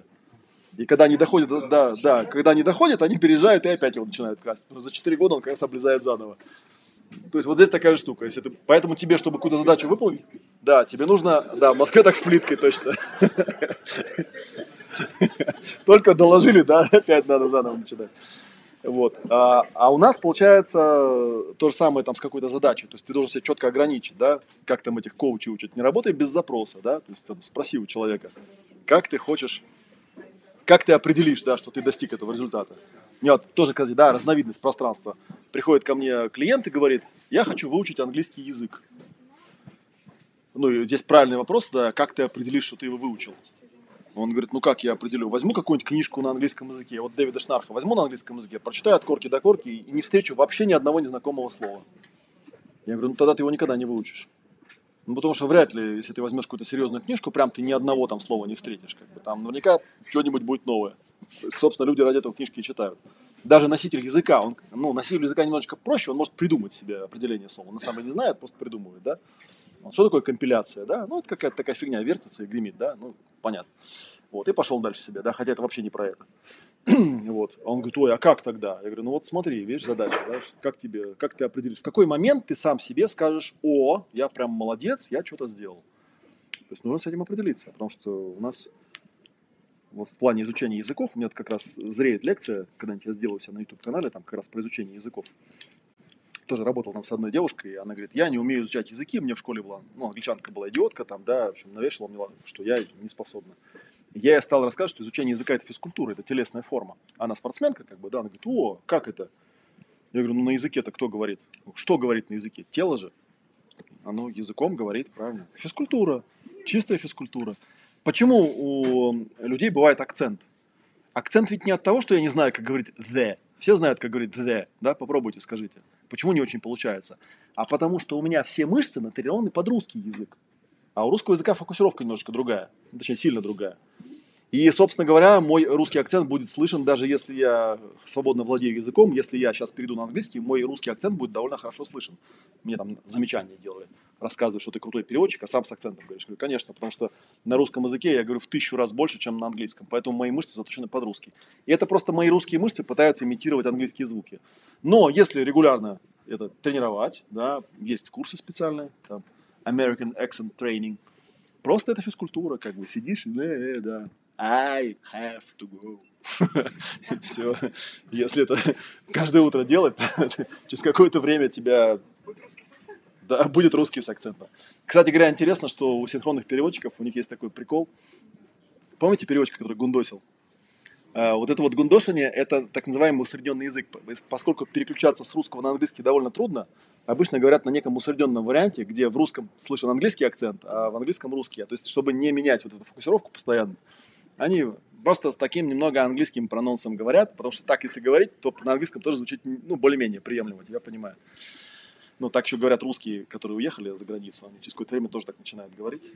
Да, они говорят как-то странновато. Слушаешь, думаешь, как странно он там говорит. Я уж промолчу про русских, которые в Польшу уехали, как они говорят. Сразу можно их убивать сразу, да.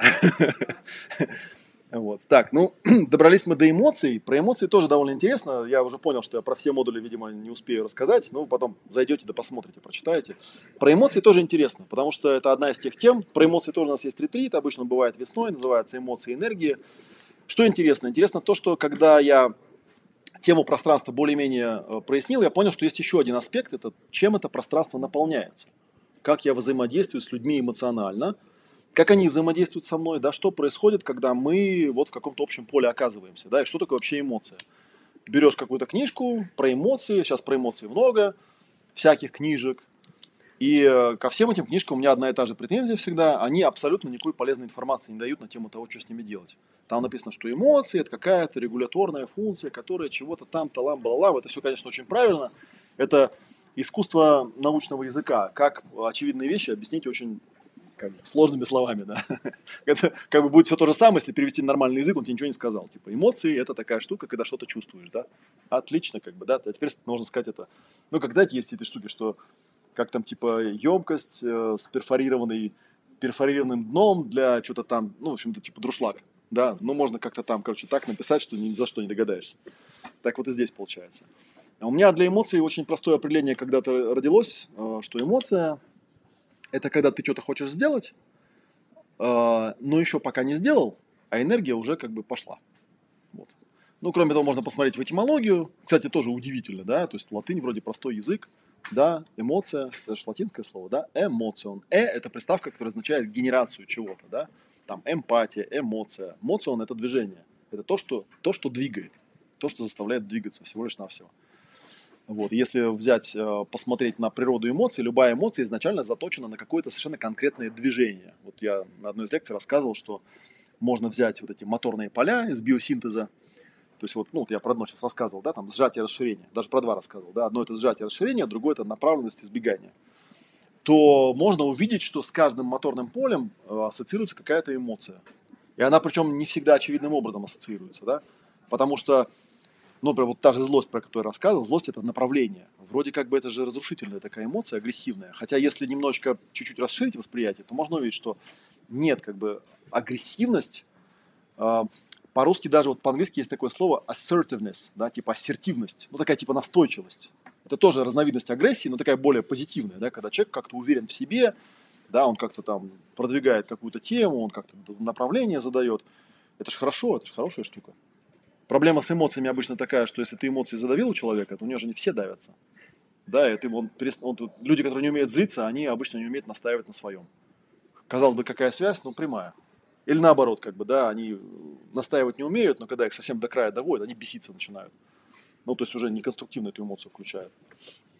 Вот, поэтому с этими эмоциями это очень интересно, да, то есть когда у тебя пространство уже есть, да, и ты более-менее с ним разобрался, тогда надо разобраться, видимо, с энергией, да, и посмотреть, э, как в этом пространстве можно какие-то потоки создавать, как эти эмоции можно разложить по полочкам. А, На прошлой лекции мы делали вот это упражнение, когда я э, просил чувствовать пространство будущего и прошлого из разных эмоциональных состояний. И там э, довольно легко можно пронаблюдать, что ну, там есть разные схемы. Одна схема это вот эмоциональный коврик, где эмоции классифицированы по движениям, по моторным полям и по потребностям телесным. Есть другая шкала, которая вот тут вот стояла, где э, эмоции классифицируют по состоянию намерения, где вверху полный успех, внизу полный провал, а в промежутке все остальные эмоции, которые как-то ну, выстраиваются по э, признаку того, насколько это состояние, э, точнее так, насколько я верю в то, что мое намерение реально сбудется. Вот, вот так, наверное, правильно сказать. Вот. Ну, соответственно, понятно, что если у меня какие-то состояния типа там страха или тяжести или безысходности, то это как бы просто обратная связь, которая мне говорит, ну, чувак, вообще, что ты с этим намерением не доработал? Или намерение кривое, или тебе энергии на него не хватает, или ты его сформулировал как-то не так, ну, в общем, что-то не то.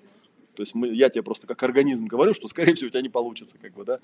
Вот. Переживать по этому поводу не стоит, нужно просто сделать шаг назад и подумать, а почему вот я придумал себе какую-то прекрасную цель, но когда я на нее направляю внимание, то я чувствую безысходность и отчаяние, да. То есть в этом состоянии я этой цели точно не достигну. Поэтому с эмоциями, ну, самая большая проблема, наверное, изначальная у большинства людей обыкновенных, это то, что вот я вначале там рассказал, пока мы тут сели приватную беседу вели, что а нет способа у человека эмоцию хотя бы идентифицировать. Типа, а что я вообще сейчас чувствую? Очень многих людей вопрос, что ты сейчас чувствуешь, он вызывает у них, типа, а что я сейчас чувствую? Я не знаю. Ну или они там в лучшем случае там словарик берут, там типа, я чувствую там, например, ненависть. А что такое ненависть? Ну, что конкретно? Обратите внимание, я-то изначально сказал, эмоция это когда хочешь что-то сделать, еще не сделал, а энергия пошла. В какой-то из лекций у нас была э, лекция про чувство вины. Это же тоже эмоция. То есть чувство вины, оно тебя побуждает что-то сделать. В принципе, если ты это сделаешь, то оно проходит. Это, кстати, к любой эмоции относится, что как только ты сделал то, что эта эмоция требует, то эмоция, она себя аннулирует, потому что зачем? Да, все, она уже израсходовалась. Например, там, ну, простейший пример, там эмоция страха, который вот называют стресс, да, это же эмоция, надо срочно куда-то бежать, спасаться.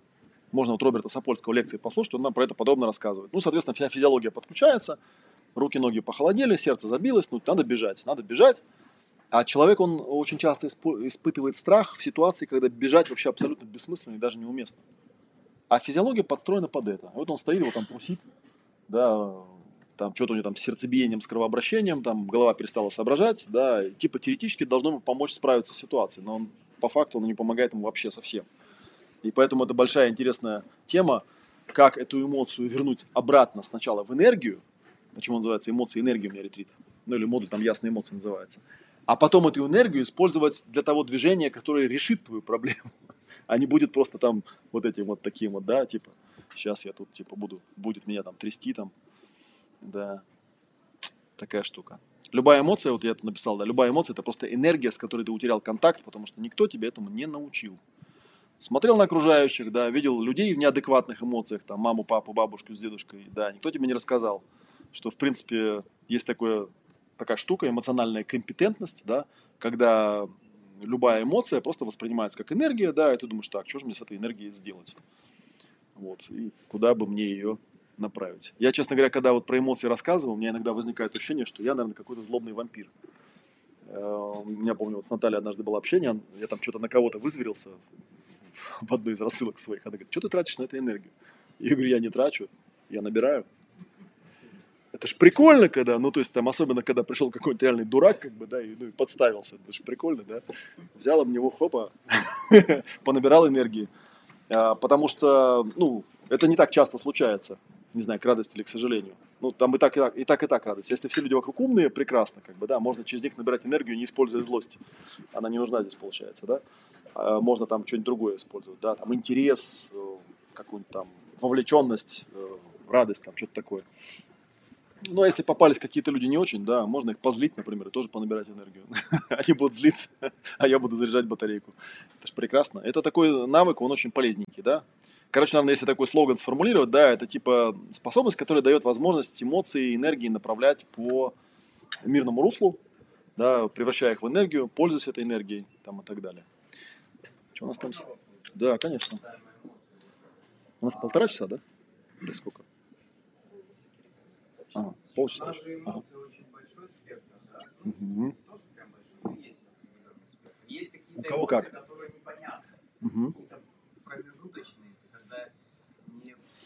Ощущаешь конкретно что-то одно и не ощущаешь конкретно что-то другое, когда ты не можешь точно сформулировать, что именно вот эта эмоция у меня сейчас на данный момент. Вот как диагностировать, что это такое, как э, ну, путем задавания вопросов или что? У нас есть, у нас есть эмоциональный коврик, но вот книжка, она закончилась, я так понял, да, нету ее. Такая книжка А4 называется «Эмоциональный компас», но ее можно в электронном виде найти. Наберете там Олег Матвеев, эмоциональный, или как он, компас эмоций, как он называется? Эмоциональный компас, по-моему, называется, да. Вот. Там идея какая? Это изначально очень интересная была теория. Был такой Роберт Плучик, он еще в 60-х годах написал монографию, где он выдвинул такую гипотезу, что прототипом любой эмоции является какое-то определенное движение. Вот. И он нарисовал такую схему, она очень красивая, когда она мне попалась, я ей жутко восхитился, стал всем рассказывать. Но мои студенты, они люди балованные, да, они говорят, не, это все прикольно, красиво, замечательно, только что с этим делать? Как бы, ну что там, что психолог делал? Они тест придумали. Типа протестировал, узнал свой диагноз, пошел лечиться. Я мучился, потому что мне нравилась схема, но я не понимал, что с ней делать. Я с ней мучился, наверное, год, пока однажды мне не приснился мой ямоковрик, я догадался, что если вывернуть его наизнанку, эту схему лучика, и сделать наоборот, то есть по периметру, в центре поставить равновесную точку, по периметру написать все вот эти вот надо бежать, надо атаковать. Ну да, вот есть такая съемка на обложке. Олег Матвеев, автор. Не, Роберт. Плутчик. Называется «Психоэволюционная теория эмоций». А, То есть он там вот про это пишет. У него там таблички есть. Но они вот в моей книжке там все есть. Да, и, короче, тогда получается очень интересная штука. А, Собственно, гипотеза там о чем? Что есть а, у него там 8, в моем коврике 10, потому что я еще 2 добавил. 10 базовых эмоций, он их называет простые эмоции, они связаны с простыми вещами. А все остальные эмоции – это сумма там, двух, трех, четырех из этих базовых эмоций. И когда мы придумали коврик, он так придумался. Сначала я его придумал, потом нарисовал, потом мне кто-то подсказал, что можно сделать большую версию, он такой 2 на 2, по нему ходят ногами. А, Мы можем с помощью этого коврика понять, что человек э, чувствует, просто наблюдая за его телом, обращая внимание на то, что происходит у него на уровне там, живота, сердца, головы, на его мысли, на его переживания. И, соответственно, заходя в сектора с этими эмоциями и выгружая, что у него там типа происходит. И тогда даже с любое самое, ну, по крайней мере, вот этому ну, коврику уже там на нем на копирайте написано 15 год, то есть ему 7 лет уже получается, 7 лет как он существует. За это время я не обнаружил ситуации, где я бы не смог идентифицировать, что данный человек в данный момент ощущает. Там, конечно, всегда есть какая-то еще телесная психотехника применяется часто, потому что бывает, что человек говорит, я не знаю, что я там чувствую. И это можно очень просто вскрыть вопросом, когда спрашиваешь, а тело что хочет сделать? Вот когда с тобой вот это происходит, что хочет сделать твое тело? А то, ну, это как бы известно, помните, этот сериал был «Обмани меня», «Lie to me», который построен на материалах Экмана, который исследовал эти микродвижения. Ну, там идея была такая, что человек, когда эмоционирует, он не может не двигаться, он всегда двигается. И даже если его научили там покер-фейс скрывать эти эмоции, все равно у него микродвижения выдают. То есть ты его спрашиваешь, там, что ты чувствуешь? Да, он такой, типа, я спокоен. Ну, как бы он, да, он через какой-то момент он перехватывает эту эмоцию, да, но на самом деле, если внимательно наблюдать, очень видно. Но Экман, он в другую сторону пошел, да, то есть у него там детектор лжи, там тыры-пыры, вот полицейские какие-то темы. А можно же это по-другому использовать, да, можно наоборот научить человека отслеживать это и не подавлять, а наоборот раскрывать. Да, и смотреть за этим движением, смотреть, а куда оно пошло, что я сейчас делаю, да, что это за эмоция, что я там начал. Я там пытаюсь убежать, или пытаюсь атаковать, или пытаюсь там сжаться, или пытаюсь расшириться. Вот как раз через моторные поля она очень легко расшифровывается, эта, эта штука. И можно такие вот эмоции, э, соответственно, научиться идентифицировать. Ну и бонусом, соответственно, когда я их идентифицирую, проговариваю, то есть принимаю, воспроизвожу и отпускаю, то они превращаются опять в тот исходный ресурс, который был, то есть просто в энергию, которая не превращается автоматически э, в какое-то движение. Но опять же, да, мы говорили, что основная проблема человека в том, что он залипает в чем-то. Вот почему они взяли схему Плутчика и придумали диагностику, потому что у каждого человека есть одна базовая эмоция, в которой он в основном пребывает. Да, и в, любом непонятной, в любой непонятной ситуации он реагирует через эту эмоцию.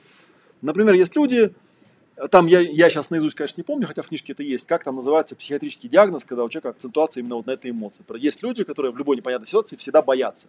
Всегда, вот что бы ни случилось, да. Можно? Вы имеете в виду темперамент? А, Я не уверен, что это называется темперамент. Темперамент, наверное, скорее сочетание, да, Совокупность. да? вот этих акцентов. Но если брать вот именно вот в чистом виде эту штуку, да, то да, есть вот, я, я знаю свой тип, да, я, я в любой непонятной ситуации злюсь, это называется эпилептоидный тип.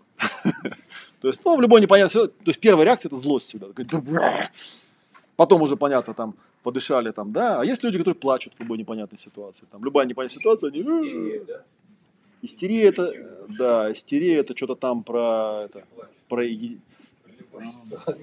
если плачут, это депрессивно. Как раз радость. Нет, это маниакально-депрессивная эта штука. Радость, печаль. А? Ну да, это, как правило, ну, мозг, он же ленивый. Он когда-то где-то затвердил эту реакцию однажды. И теперь в любой непонятной ситуации пытается ее использовать всегда. Тем более, что она же иногда срабатывает. Например, там, если женщина плачет, ее же там всегда всяко пожалеет кто-нибудь. Вот. Ну, два варианта. Если ее не пожалеет, она будет еще сильнее плакать. И так будет продолжать, пока кто-нибудь не пожалеет. А когда это, кто-нибудь это сделает, мозг скажет, ну, сработало же. Так и будем делать дальше каждый раз. И все, не важно, что я своей цели не достигаю, не важно, что я по жизни хожу и рыдаю. Потому что для этого же нужно сказать себе стоп-ситуация, да, вот взять эти мои пять точек баланса хотя бы. Это, кстати, следующий модуль там, по-моему, да, про пять точек баланса. И сказать себе так, а что я там чувствую вообще? Типа, что со мной происходит? Вот, в общем, короче говоря, есть разные схемы, которые позволяют эмоции идентифицировать и что-то с ними поделать. Модуль, который в самой Академии идет следующий, я его уже, кстати, почти проговорил, называется, он называется техническое название у него ПВО. Принять, воспроизвести, отпустить. Это э, техника быстрой работы с эмоциональными состояниями, которая позволяет э, эмоцию перехватывать. И, в принципе, если э, сделать это таким навыком, да, то оно даже, наверное, получается на- сделать на лету. То есть даже если вдруг случилась какая-то ситуация, и у тебя возникла какая-то острая эмоция, да, ты можешь эту эмоцию там за 2-3 секунды, да, определенный, определенным навыком просто ее вернуть опять в энергию, да, спросить себя, так, типа, что с этим будем делать? Вот, если там чуть-чуть проскочить, то эм, в одном, один из модулей следующий, он тут у меня никак и не пронумерован, четвертый, судя по всему, из восьми, называется «Пять точек баланса». Если в Ютубе набрать, там Олег Матвеев «Пять точек баланса», можно найти видео, где я там подробно рассказываю в разных версиях, как, как я эту технику использую. И она же есть на, да, на визиточке на обратной стороне. Э, Я превратил это в такой, ну, мини-вариант, просто пять вопросов. Вот они тут вот, да, есть. Э, Первый, первая точка баланса – это стоп. Ну, типа, есть ли ситуация, то есть, что происходит. Вторая, у кого она на самом деле, как она касается меня. Третье, какие переживания возникают. Это вот как раз требует некого эмоционального интеллекта. Четвертое, почему я это переживаю, да, какая потребность не закрыта. И пятое, самое важное, что можно предпринять для того, чтобы эту ситуацию как-то разрешить. Э, Ну, первые две точки на самом деле самые сложные. Потому что э, если чуть-чуть расшифровать, что такое ситуация? Ситуация это когда, ну, я там часто повторяю эту формулу, да, что все люди, которые приходят э, с каким-то запросом, все их запросы делятся на две категории. Первая это когда что-то есть, а хочется, чтобы не было. А вторая это когда что-то нет, а хочется, чтобы было. Вот. Ну и обычно они оба присутствуют. И ситуация это разрыв между тем, что есть, и тем, что хотелось бы. Причем на самом, ну и вот как раз между ними эмоция возникает, да, то есть на разрыве, на полярности, да, то, что есть, и то, что хотелось бы, и эмоция. Но забавное наблюдение заключается в том, что, как правило, человек вообще не врубается, что есть, вообще не врубается, что он хотел бы. Он чувствует только среднюю часть. То есть он только эмоцию ловит. И в этом плане эмоция, она как ключик такой, да, то есть эм, если ты научишься эмоции распознавать, то через нее можно выйти, собственно, на саму ситуацию, что тебя триггернуло, и на вопрос, типа, а что, собственно, должно было быть по моим ожиданиям. Потому что, ну, как вы знаете, да, пока все на свете соответствует моим ожиданиям, нет никакого повода испытывать эмоции, а зачем? Ну, кроме, может, работает. кроме просто работает автоматика. Да, в этом плане, кстати, про эмоции совершенно правильно э, пишем, что эмоции это такой довольно хитрый интегральный способ обратной связи. Когда что-то не так, первое, что ты ловишь, у тебя возникает какая-то эмоция. Вот в этот момент ты говоришь, так, стоп, что-то происходит. Так-то я, ну вот если у меня там то, что есть, совпадает с тем, что хочу, и, ну или просто ничего не происходит особенного, да, там, ну, я нахожусь, ну что, в покое или в блаженстве, например, да, То есть какой-то такой эмоции, которая там как-то перетекает, в принципе, не требует от меня никакого действия, никакого движения. Но когда я чувствую, что меня торкнуло, я говорю, так, стоп, что-то происходит. И я не, обычно э, даже люди такие достаточно уже там проработанные и хорошо себя знающие, они видят только среднюю часть. То есть они ловят эмоцию, но они не видят вот этого и вот этого. Поэтому я всегда говорю, что, собственно говоря, когда человек приходит, у нас есть три темы для проработки. Это, собственно, что есть, потому что, как правило, он в неадеквате. Что ты хочешь, вообще никто не может на этот вопрос ответить. Но у нас есть еще средняя часть, что ты чувствуешь, да, и можно через нее зацеплять, как бы, да, там, вот что, что с тобой происходит, да, что там тело хочет сделать, посмотри, что за реакция возникла. Да, через это можно выйти и на это, и на это, там, на все остальное. Поэтому, кстати говоря, ну, третья точка баланса, она, раз, она прям в центре получается, да, то есть какие у тебя там эмоции, какие переживания. И они требуют какой-то вменяемой классификации, чтобы человек, ну, взяв, например, эмоциональный компас, смог э, эмоции идентифицировать даже в том случае, э, когда они довольно сложные. Кстати, я вот от, от кого-то из моих студентов слышал такую историю, что поначалу, когда работаешь с этой схемой, все эмоции очень заморочены. То есть человек, когда начинает ситуацию исследовать, он весь коврик обойдет, все 10 эмоций обойдет, и только после этого до него доходит, что на самом деле он чувствует. Но по мере проработки как-то становится этот маршрут все короче и короче. И в конце концов ты становишься таким э, человеком с простыми эмоциями, как бы, да. Вот ситуация, она меня бесит. Как бы все, как бы сложных эмоций нет. В, это, в этом плане даже кто-то мне однажды написал, говорит, ну то есть получается в твоей схеме человек становится каким-то эмоциональным роботом, да, Типа он такой, типа, ага, вот ситуация, вот эмоция, пошел, сделал. И я говорю, да нет. Я говорю, он как раз нормальным человеком. Робот это который, типа, вообще не понимает, что происходит, но что-то уже сделал, как бы, да, вот это робот.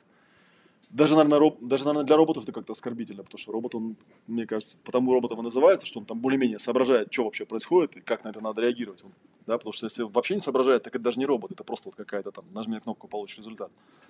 То есть это такая механическая машина. Но, к сожалению, большинство людей, они же э, что большинство людей, да и я к этому категории отношусь.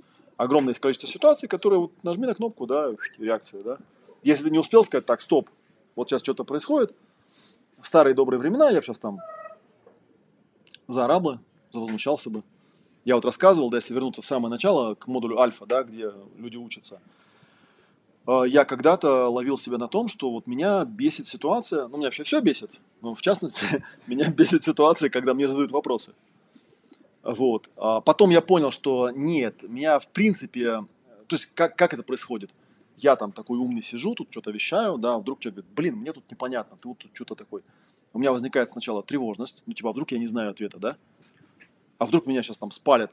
Вот, эта тревожность у меня автоматически переходит в мою акцентуацию, потому что, ну, меня это, естественно, бесит, как бы, да, и я там что-то выдаю какую-то такую злобную реакцию, типа там, даже если я ничего не говорю, там, да, все равно видно, что я злюсь. Вот. И я вот эти пять точек баланса э, у себя прям тренировал. Да, там же, на самом деле, если ты ситуацию более-менее отслеживаешь, да, понимаешь, что, окей, это твоя ситуация, ты понимаешь, какая там эмоция возникает, это все автоматика. Там ключевым вопросом становится, почему я это переживаю, что я хочу, чтобы было на самом деле.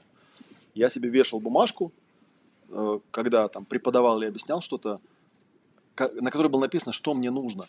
А мне нужно, чтобы они поняли – чтобы он понял. Если человек мне задает вопрос, очевидно, он не понимает, значит, я не достигаю своей цели. От того, что я сейчас на него наору или наеду, ему понять это ведь не станет. И получается, я, ну, я не преподав... я не учитель тогда, я вообще не пойми кто. Человек пришел тут не для того, чтобы, да, ему там сказали, ну ты тупой. Это он и без тебя знает, что он тупой. И вот. И каждый раз, когда я ловил себя вот этой стоп-ситуации, да, то есть я ловил на себя этот... Я смотрел на эту бумажку, а, ну да. Мне-то надо, чтобы он понял. Вот. Ну и у меня, кстати, была очень такая однажды интересная ситуация. У меня есть друг один близкий, и он после какого, ну, он как-то приехал ко мне на семинар, не знаю зачем, хотя он там у меня уже давно. И он в конце дня подходит, говорит, капец вообще, говорит, целый день сегодня наблюдал, как ты это делаешь? Я говорю, что делаю? Он говорит, они... а он тоже там, он программист, он преподает, обучает программированию. Говорит, они же реально задают тупые вопросы по 15 раз, одни и те же. Я, говорит, убил бы нафиг уже всех. А ты, говорит, такой тебе в 15 раз его задают вопрос, ты такой, ну, короче, и начинаешь опять объяснять. Причем иногда теми же самыми словами. Как бы. И они такие, понятно? Они такие, да, понятно. Вопросы есть, да, и опять тот же самый вопрос задают. И вот, и, типа, как ты это делаешь? Я говорю, ну вот я просто понял в какой-то момент, что, ну, я понял там, что да, действительно у людей внимание падает, потому что я вот своим студентам часто говорю, знаете, говорю, в чем прикол? Вот вы когда академию проходите, там в этих уроках есть ответы на все ваши вопросы. Проблема в том, что у вас нет этих вопросов. Вы их еще не задали. Поэтому вы не услышите ответ. И поэтому странный такой эффект происходит. Потом, когда человек второй раз этот урок слушает, говорит, о, а ты же там это объяснял. Я говорю, да, я там это объяснял. Я же знаю, какие вопросы задают. Я заранее на них отвечаю. Но проблема в том, что я с этим ничего не могу поделать. Если нет у человека этого вопроса, то он не услышит ответ. Он просто услышит, что ну, человек что-то умное рассказал, но в данный момент для него это было не актуально, это была не психоактивная тема, поэтому как бы он этого вопроса, то есть он этого ответа не услышал. Он его услышит потом, когда у него возникнет проблема, он скажет, блин, где же это было, залезет, о, так это же было в первом уроке. Ха, прикол, почему я этого не услышал? Ну, ты услышал, просто он не привязалось к конкретной практике, может быть, опыта просто не было. Так что, так что вот, короче, да, ответ на вопрос, когда я говорю себе стоп, ситуация, это момент, когда я ловлю эмоцию просто. Когда я ловлю, что, о, какая-то движуха пошла у меня внутри, да, какая-то реакция пошла, да, так, стопы, стопы, а что происходит вообще? То есть я сюда, что происходит? Это, кстати, тоже очень трудно понять, что происходит. Иногда же вот паническая атака, чем она прикольна, да? А там вообще непонятно, что происходит. Ничего не происходит.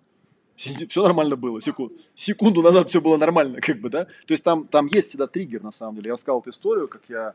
У меня тоже были просто панические атаки, я это очень хорошо знаю изнутри. Вот в этой книжке эта история описана, как научиться слышать себя.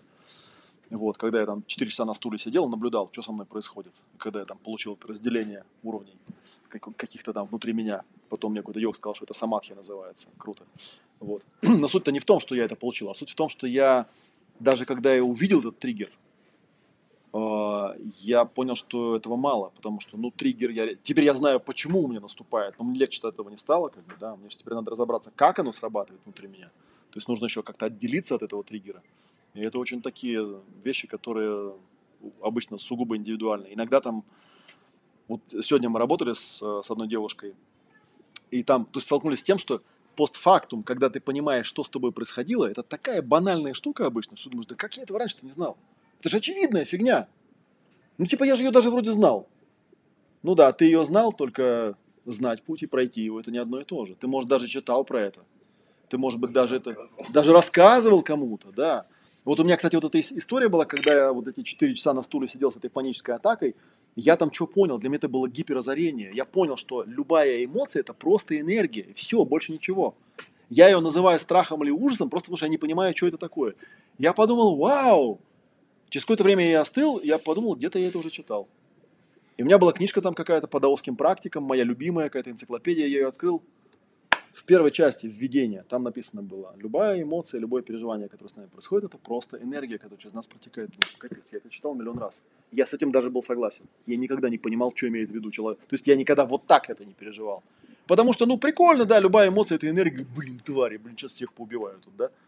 Ну, что, казалось бы, вот же, бери, используй. Это же просто энергия, да. Подыши, преврати это в энергию, преврати это в радость. Там, не знаю, во что-нибудь. То есть такая вот вещь. Так что пять точек баланса это, в общем, такая, да. Ну и есть еще там ряд других модулей. Есть, э, вот, очень интересная тема была тоже. Кстати, благодаря вот белым облакам я это понял.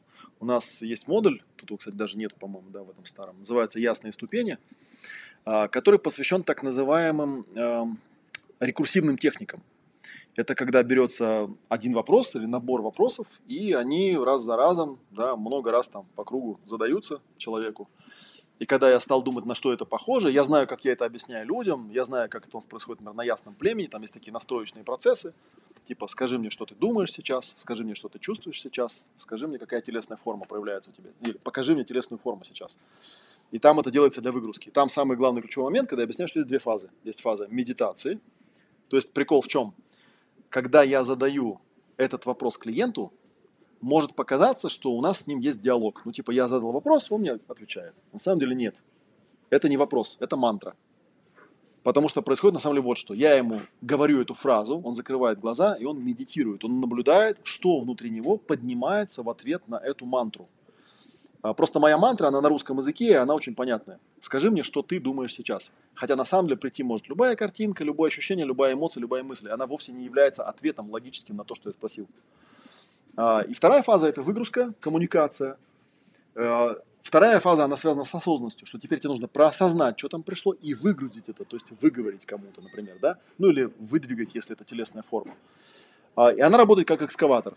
Зачерпнул, выгрузил, зачерпнул, выгрузил. Ну и, соответственно, есть две ошибки, да? Первая часть, когда человек просто в сессии говорит, то есть он не зачерпывает, а просто разговаривает с тобой. И потом такой, типа, что-то ходил к психологу, что-то не помогло. Ну, конечно, не помогло. Я же за тебя зачерпнуть-то я не могу за тебя.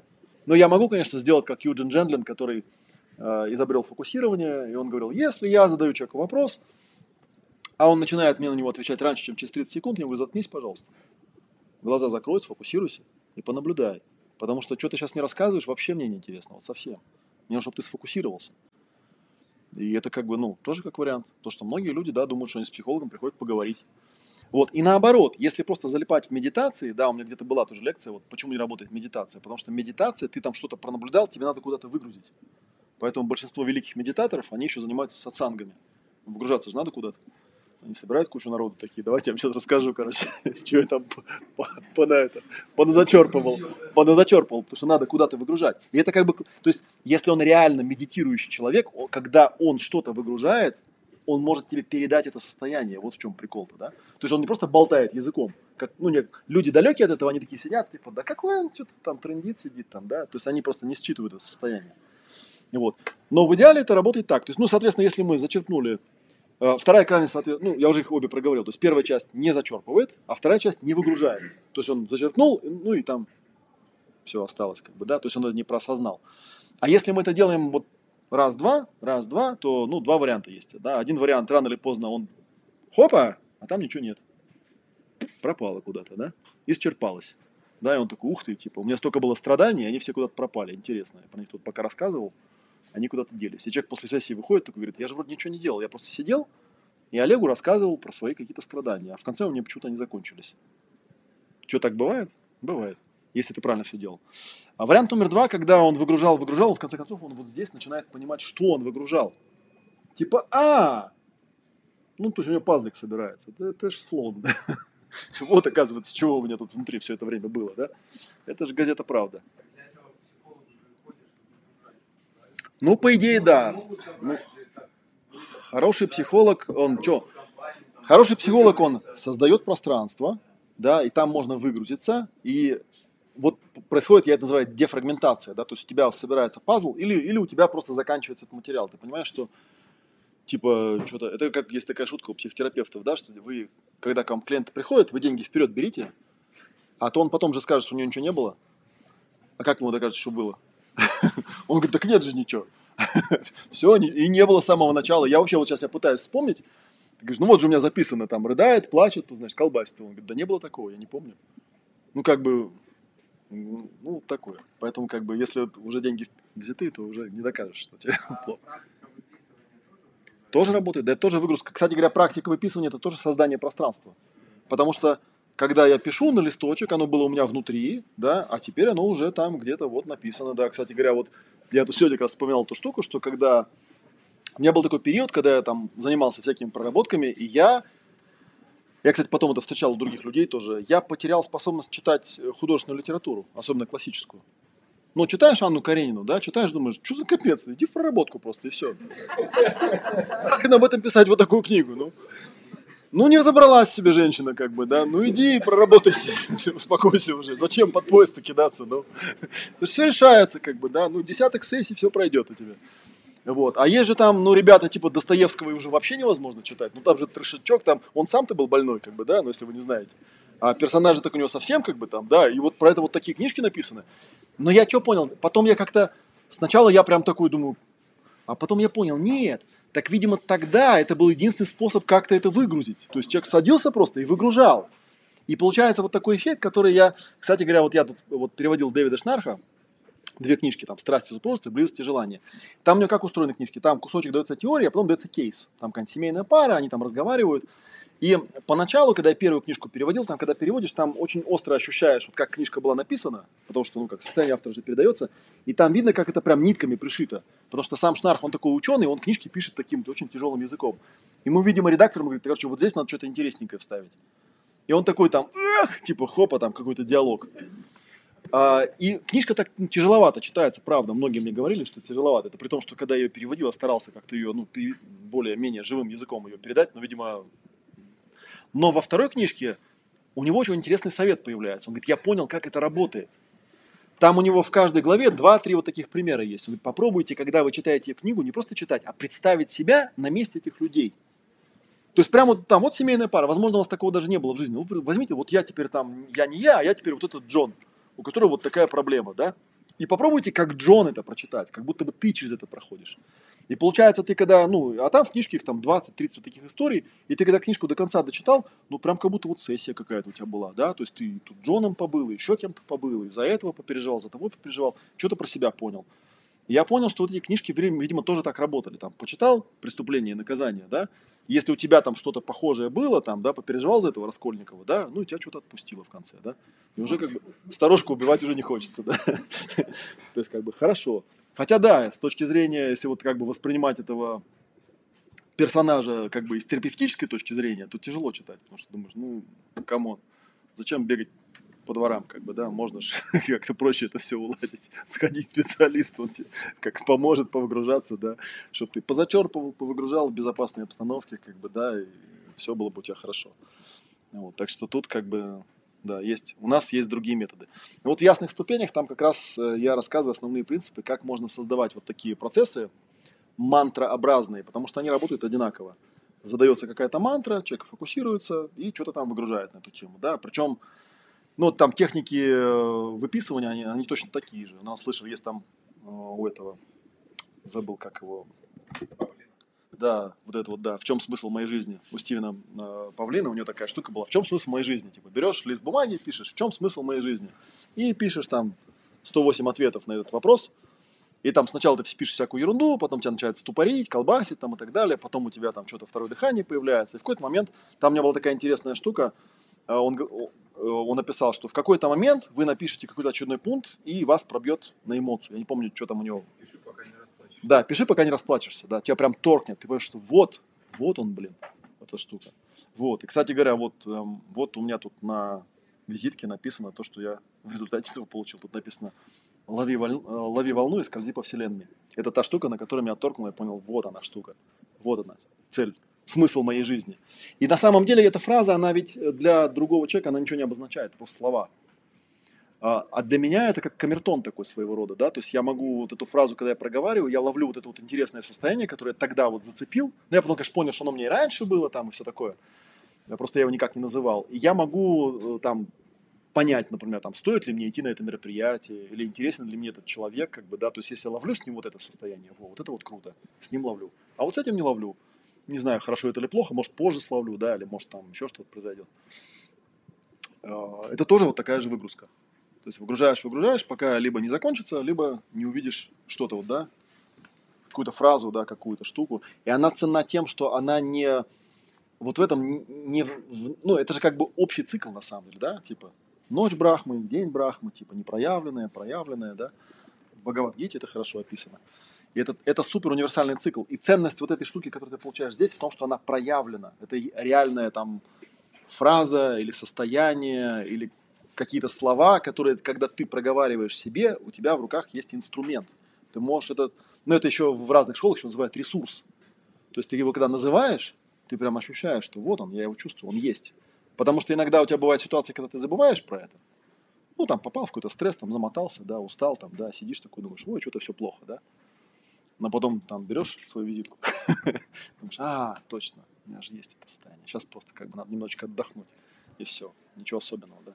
Сейчас просто ночь, сейчас нужно немножечко не, не попроявляться просто, и все, оно закончится так же быстро, так и... Вот, и можно на самом деле таких, э, такие мантры можно придумать для разных состояний индивидуально.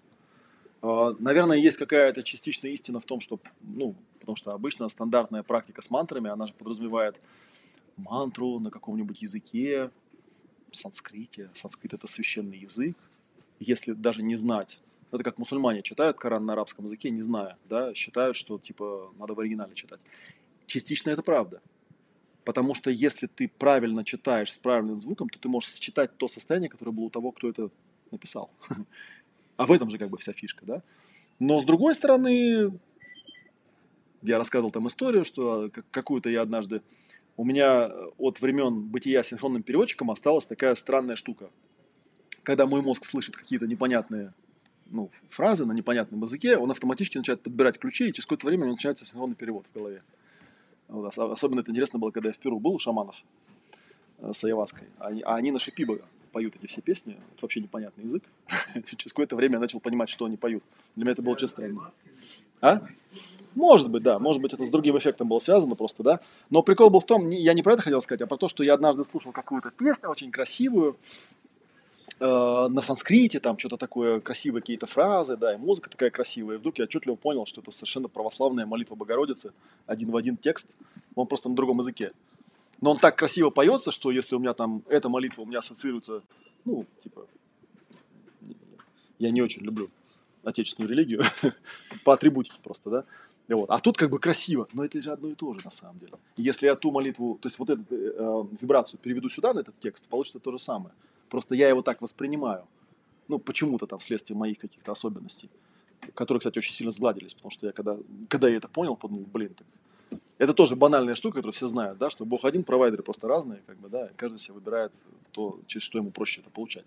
А по сути это все одно и то же. Хотя бы в кощунственно говорить.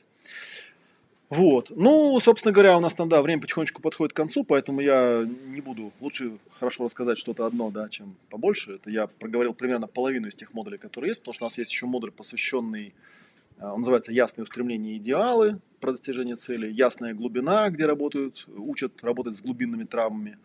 Есть мое любимое системное моделирование или символическое моделирование, где работают с метафорами всякими психоактивными. Вот, есть модуль, где все это э, систематизируется. Вообще в Академии очень интересно продумана система. У нас там есть уроки, у нас есть практика, у нас есть супервизии, где э, под присмотром наших супервизоров замечательных люди практикуют.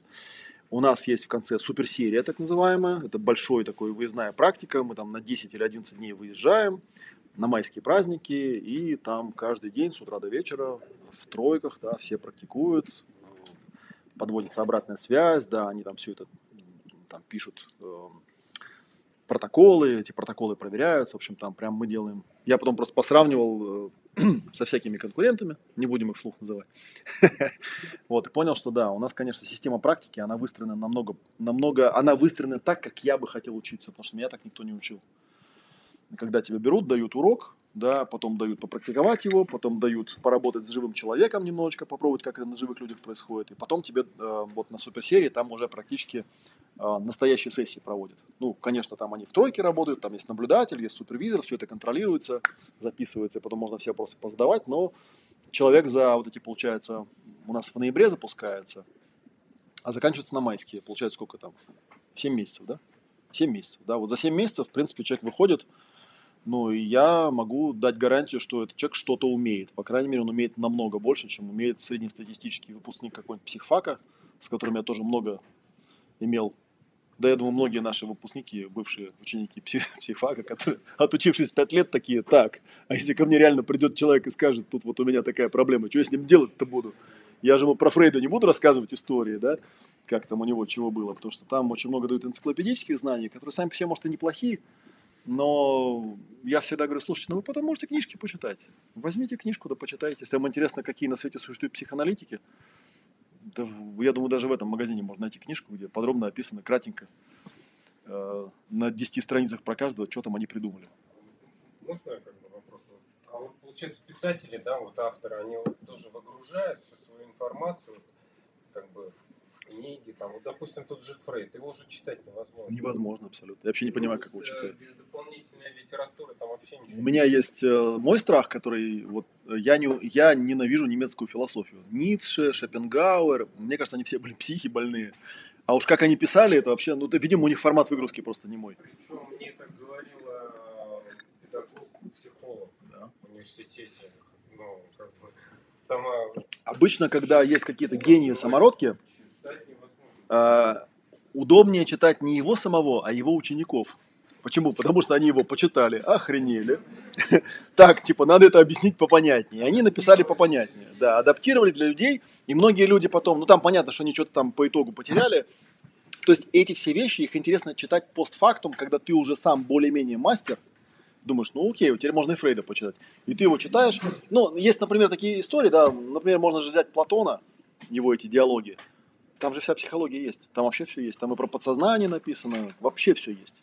Проблема, знаете, в чем? Что если просто взять Платона с, вот, с листа, в чистую почитать, вы ничего этого там не узнаете вообще от слова совсем. Вы это узнаете, когда вы уже это все знаете и умеете. Вот тогда вам становится понятно, о чем там этот Сократ говорил. Потому что это же он придумал коучинг. Он ходил и вопросы задавал.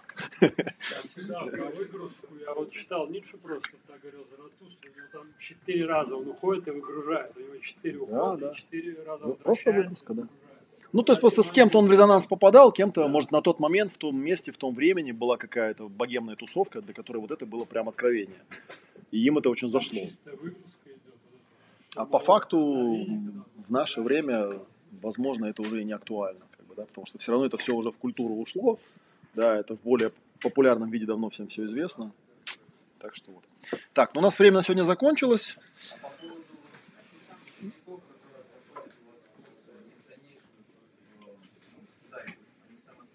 Кто как? Кто как, можно, ну, мы сейчас тоже, да, делаем программу поддержки, у нас в этом сезоне будет запускаться магистратура, где они там могут работать друг с другом или с клиентами с поддержкой. Но это на самом деле все написано на страничке, да, все технические вопросы можно задать Наталье, где там что. Мы в следующий раз в Белых облаках будем 5 августа, в пятницу. Э, Я не помню, про что там будет лекция, но анонс где-то там есть, наверное.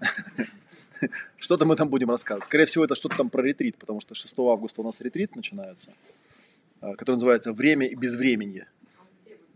Э, Он будет как раз в дзен-отеле, да. Ну, в общем, все вопросы можно Наталье задать, организационные, да, она вам расскажет, что где. И есть страничка, где это подробно описано, что там и как будет происходить. Так что, если вдруг у вас есть время, присоединяйтесь. Если вас интересует глобальная система обучения, вот Академия, она 7 ноября запускается, но сейчас у нас ранние цены. В общем, можно за небольшую цену вписаться и получить очень много всяких вкусных, приятных вещей. Вот. Всем спасибо. Да, тем, кто в онлайне, я скажу, что я потом чат прочитаю, что вы там писали, и на ваши вопросы отвечу, если они у вас были. Вот, ну и до 5, ну здесь, по крайней мере, до 5 августа. А так, в принципе, заходите на канал в Ютубе. Там все есть, там я рассказывал и про ретрит, и про всякие другие тоже штуки. Ну и всякие там периодически бывают тематические всякие вещи. Вот вчера был стрим про ревность, например. Послушайте. Там интересно тоже было. Все, на сегодня все. Всем спасибо. Может,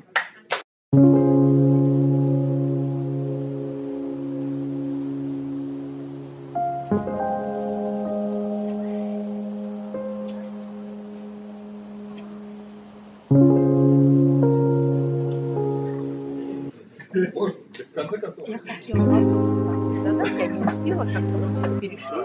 Вот, например, си- сидишь в медитации, да, и перед этим, как сесть в медитацию, ты как вот, а, что вот, вот этот коврик твой, допустим, с места, да. что это то место, где будет происходить чудо, скажем Да, это так, тоже создание. Но, кстати, это же прямо... Ну, это как? Это мысленно или как? Почему? Там же, когда, если почитать инструкции для медитирующих, в той же там А Бхагавад-гите, как? Там же прям конкретно описывается, что да, нужно специальное А в место. каком? А в какой? Ну, я сейчас наизусть-то не вспомню, но там есть подробное описание, что нужно там положить подушечку, постелить какую-то шкуру, сверху ткань, вот так вот сесть, создать себе пространство, и тогда, типа, вот... Ну вот создать, что значит создать пространство? Ну, в самом примитивном понимании это надо выделить себе место и время, в котором ты будешь заниматься именно этим. Просто вот сделать такое место и намолить его. Да, то есть в одном и том же месте Ну постоянно. да, в одном и том же месте, как-то регулярно, чтобы можно было вот это вот состояние ловить быстрее. Потому что поначалу это тяжеловато. Там, поначалу, когда выходишь на сцену, каждый раз это тяжело. Сцена, новые люди. Но со временем, когда ты научаешься этот навык делать, у тебя это занимает 5 секунд. Просто выходишь так, опа, и оно есть. И, и это способность, на самом деле, как навык такой. А скажите, пожалуйста, это, это вы, да, ав- автор вот, афоризма? Лови волну, скользи по А, вселенной». Лови волну, скользи по вселенной, я у кого-то зацепил. Возможно, по-моему, я его слышал у Флеминга Фанча, был такой у меня знакомый, в какой-то из его статей оно было. Я помню, что какой-то был у него, э, откуда он взял тест, там есть такой тест дурацкий, типа там треугольник, квадрат, круг и волна, типа выберите фигуру, ты ее выбираешь, типа, и что-то там тебе говорят по этому поводу. Мне очень понравилась волна, я стал читать, что там написано, и там, по-моему, была эта фраза. Catch a wave, surf the universe. Я подумал, блин, как классно. И как-то она мне там ушла куда-то, видимо, потом вот вылезла, когда я этот список составлял. Вылезла уже. Есть волновая йога. И там как раз как бы ловишь эту Да, волну. ловишь волну. Это там, да, там смыслов много, в том числе и на телесной. Ну, есть фильм же такой замечательный, «На гребне волны». Ну, да, конечно, знаю. Один из них любимых. Так что да. Американский. С Суэйзи. Там есть две версии потом. И причем там такой очень глубокий смысл. Там. А? Версия. Так, все, да, спасибо. Трансляцию выключаем. Пока-пока.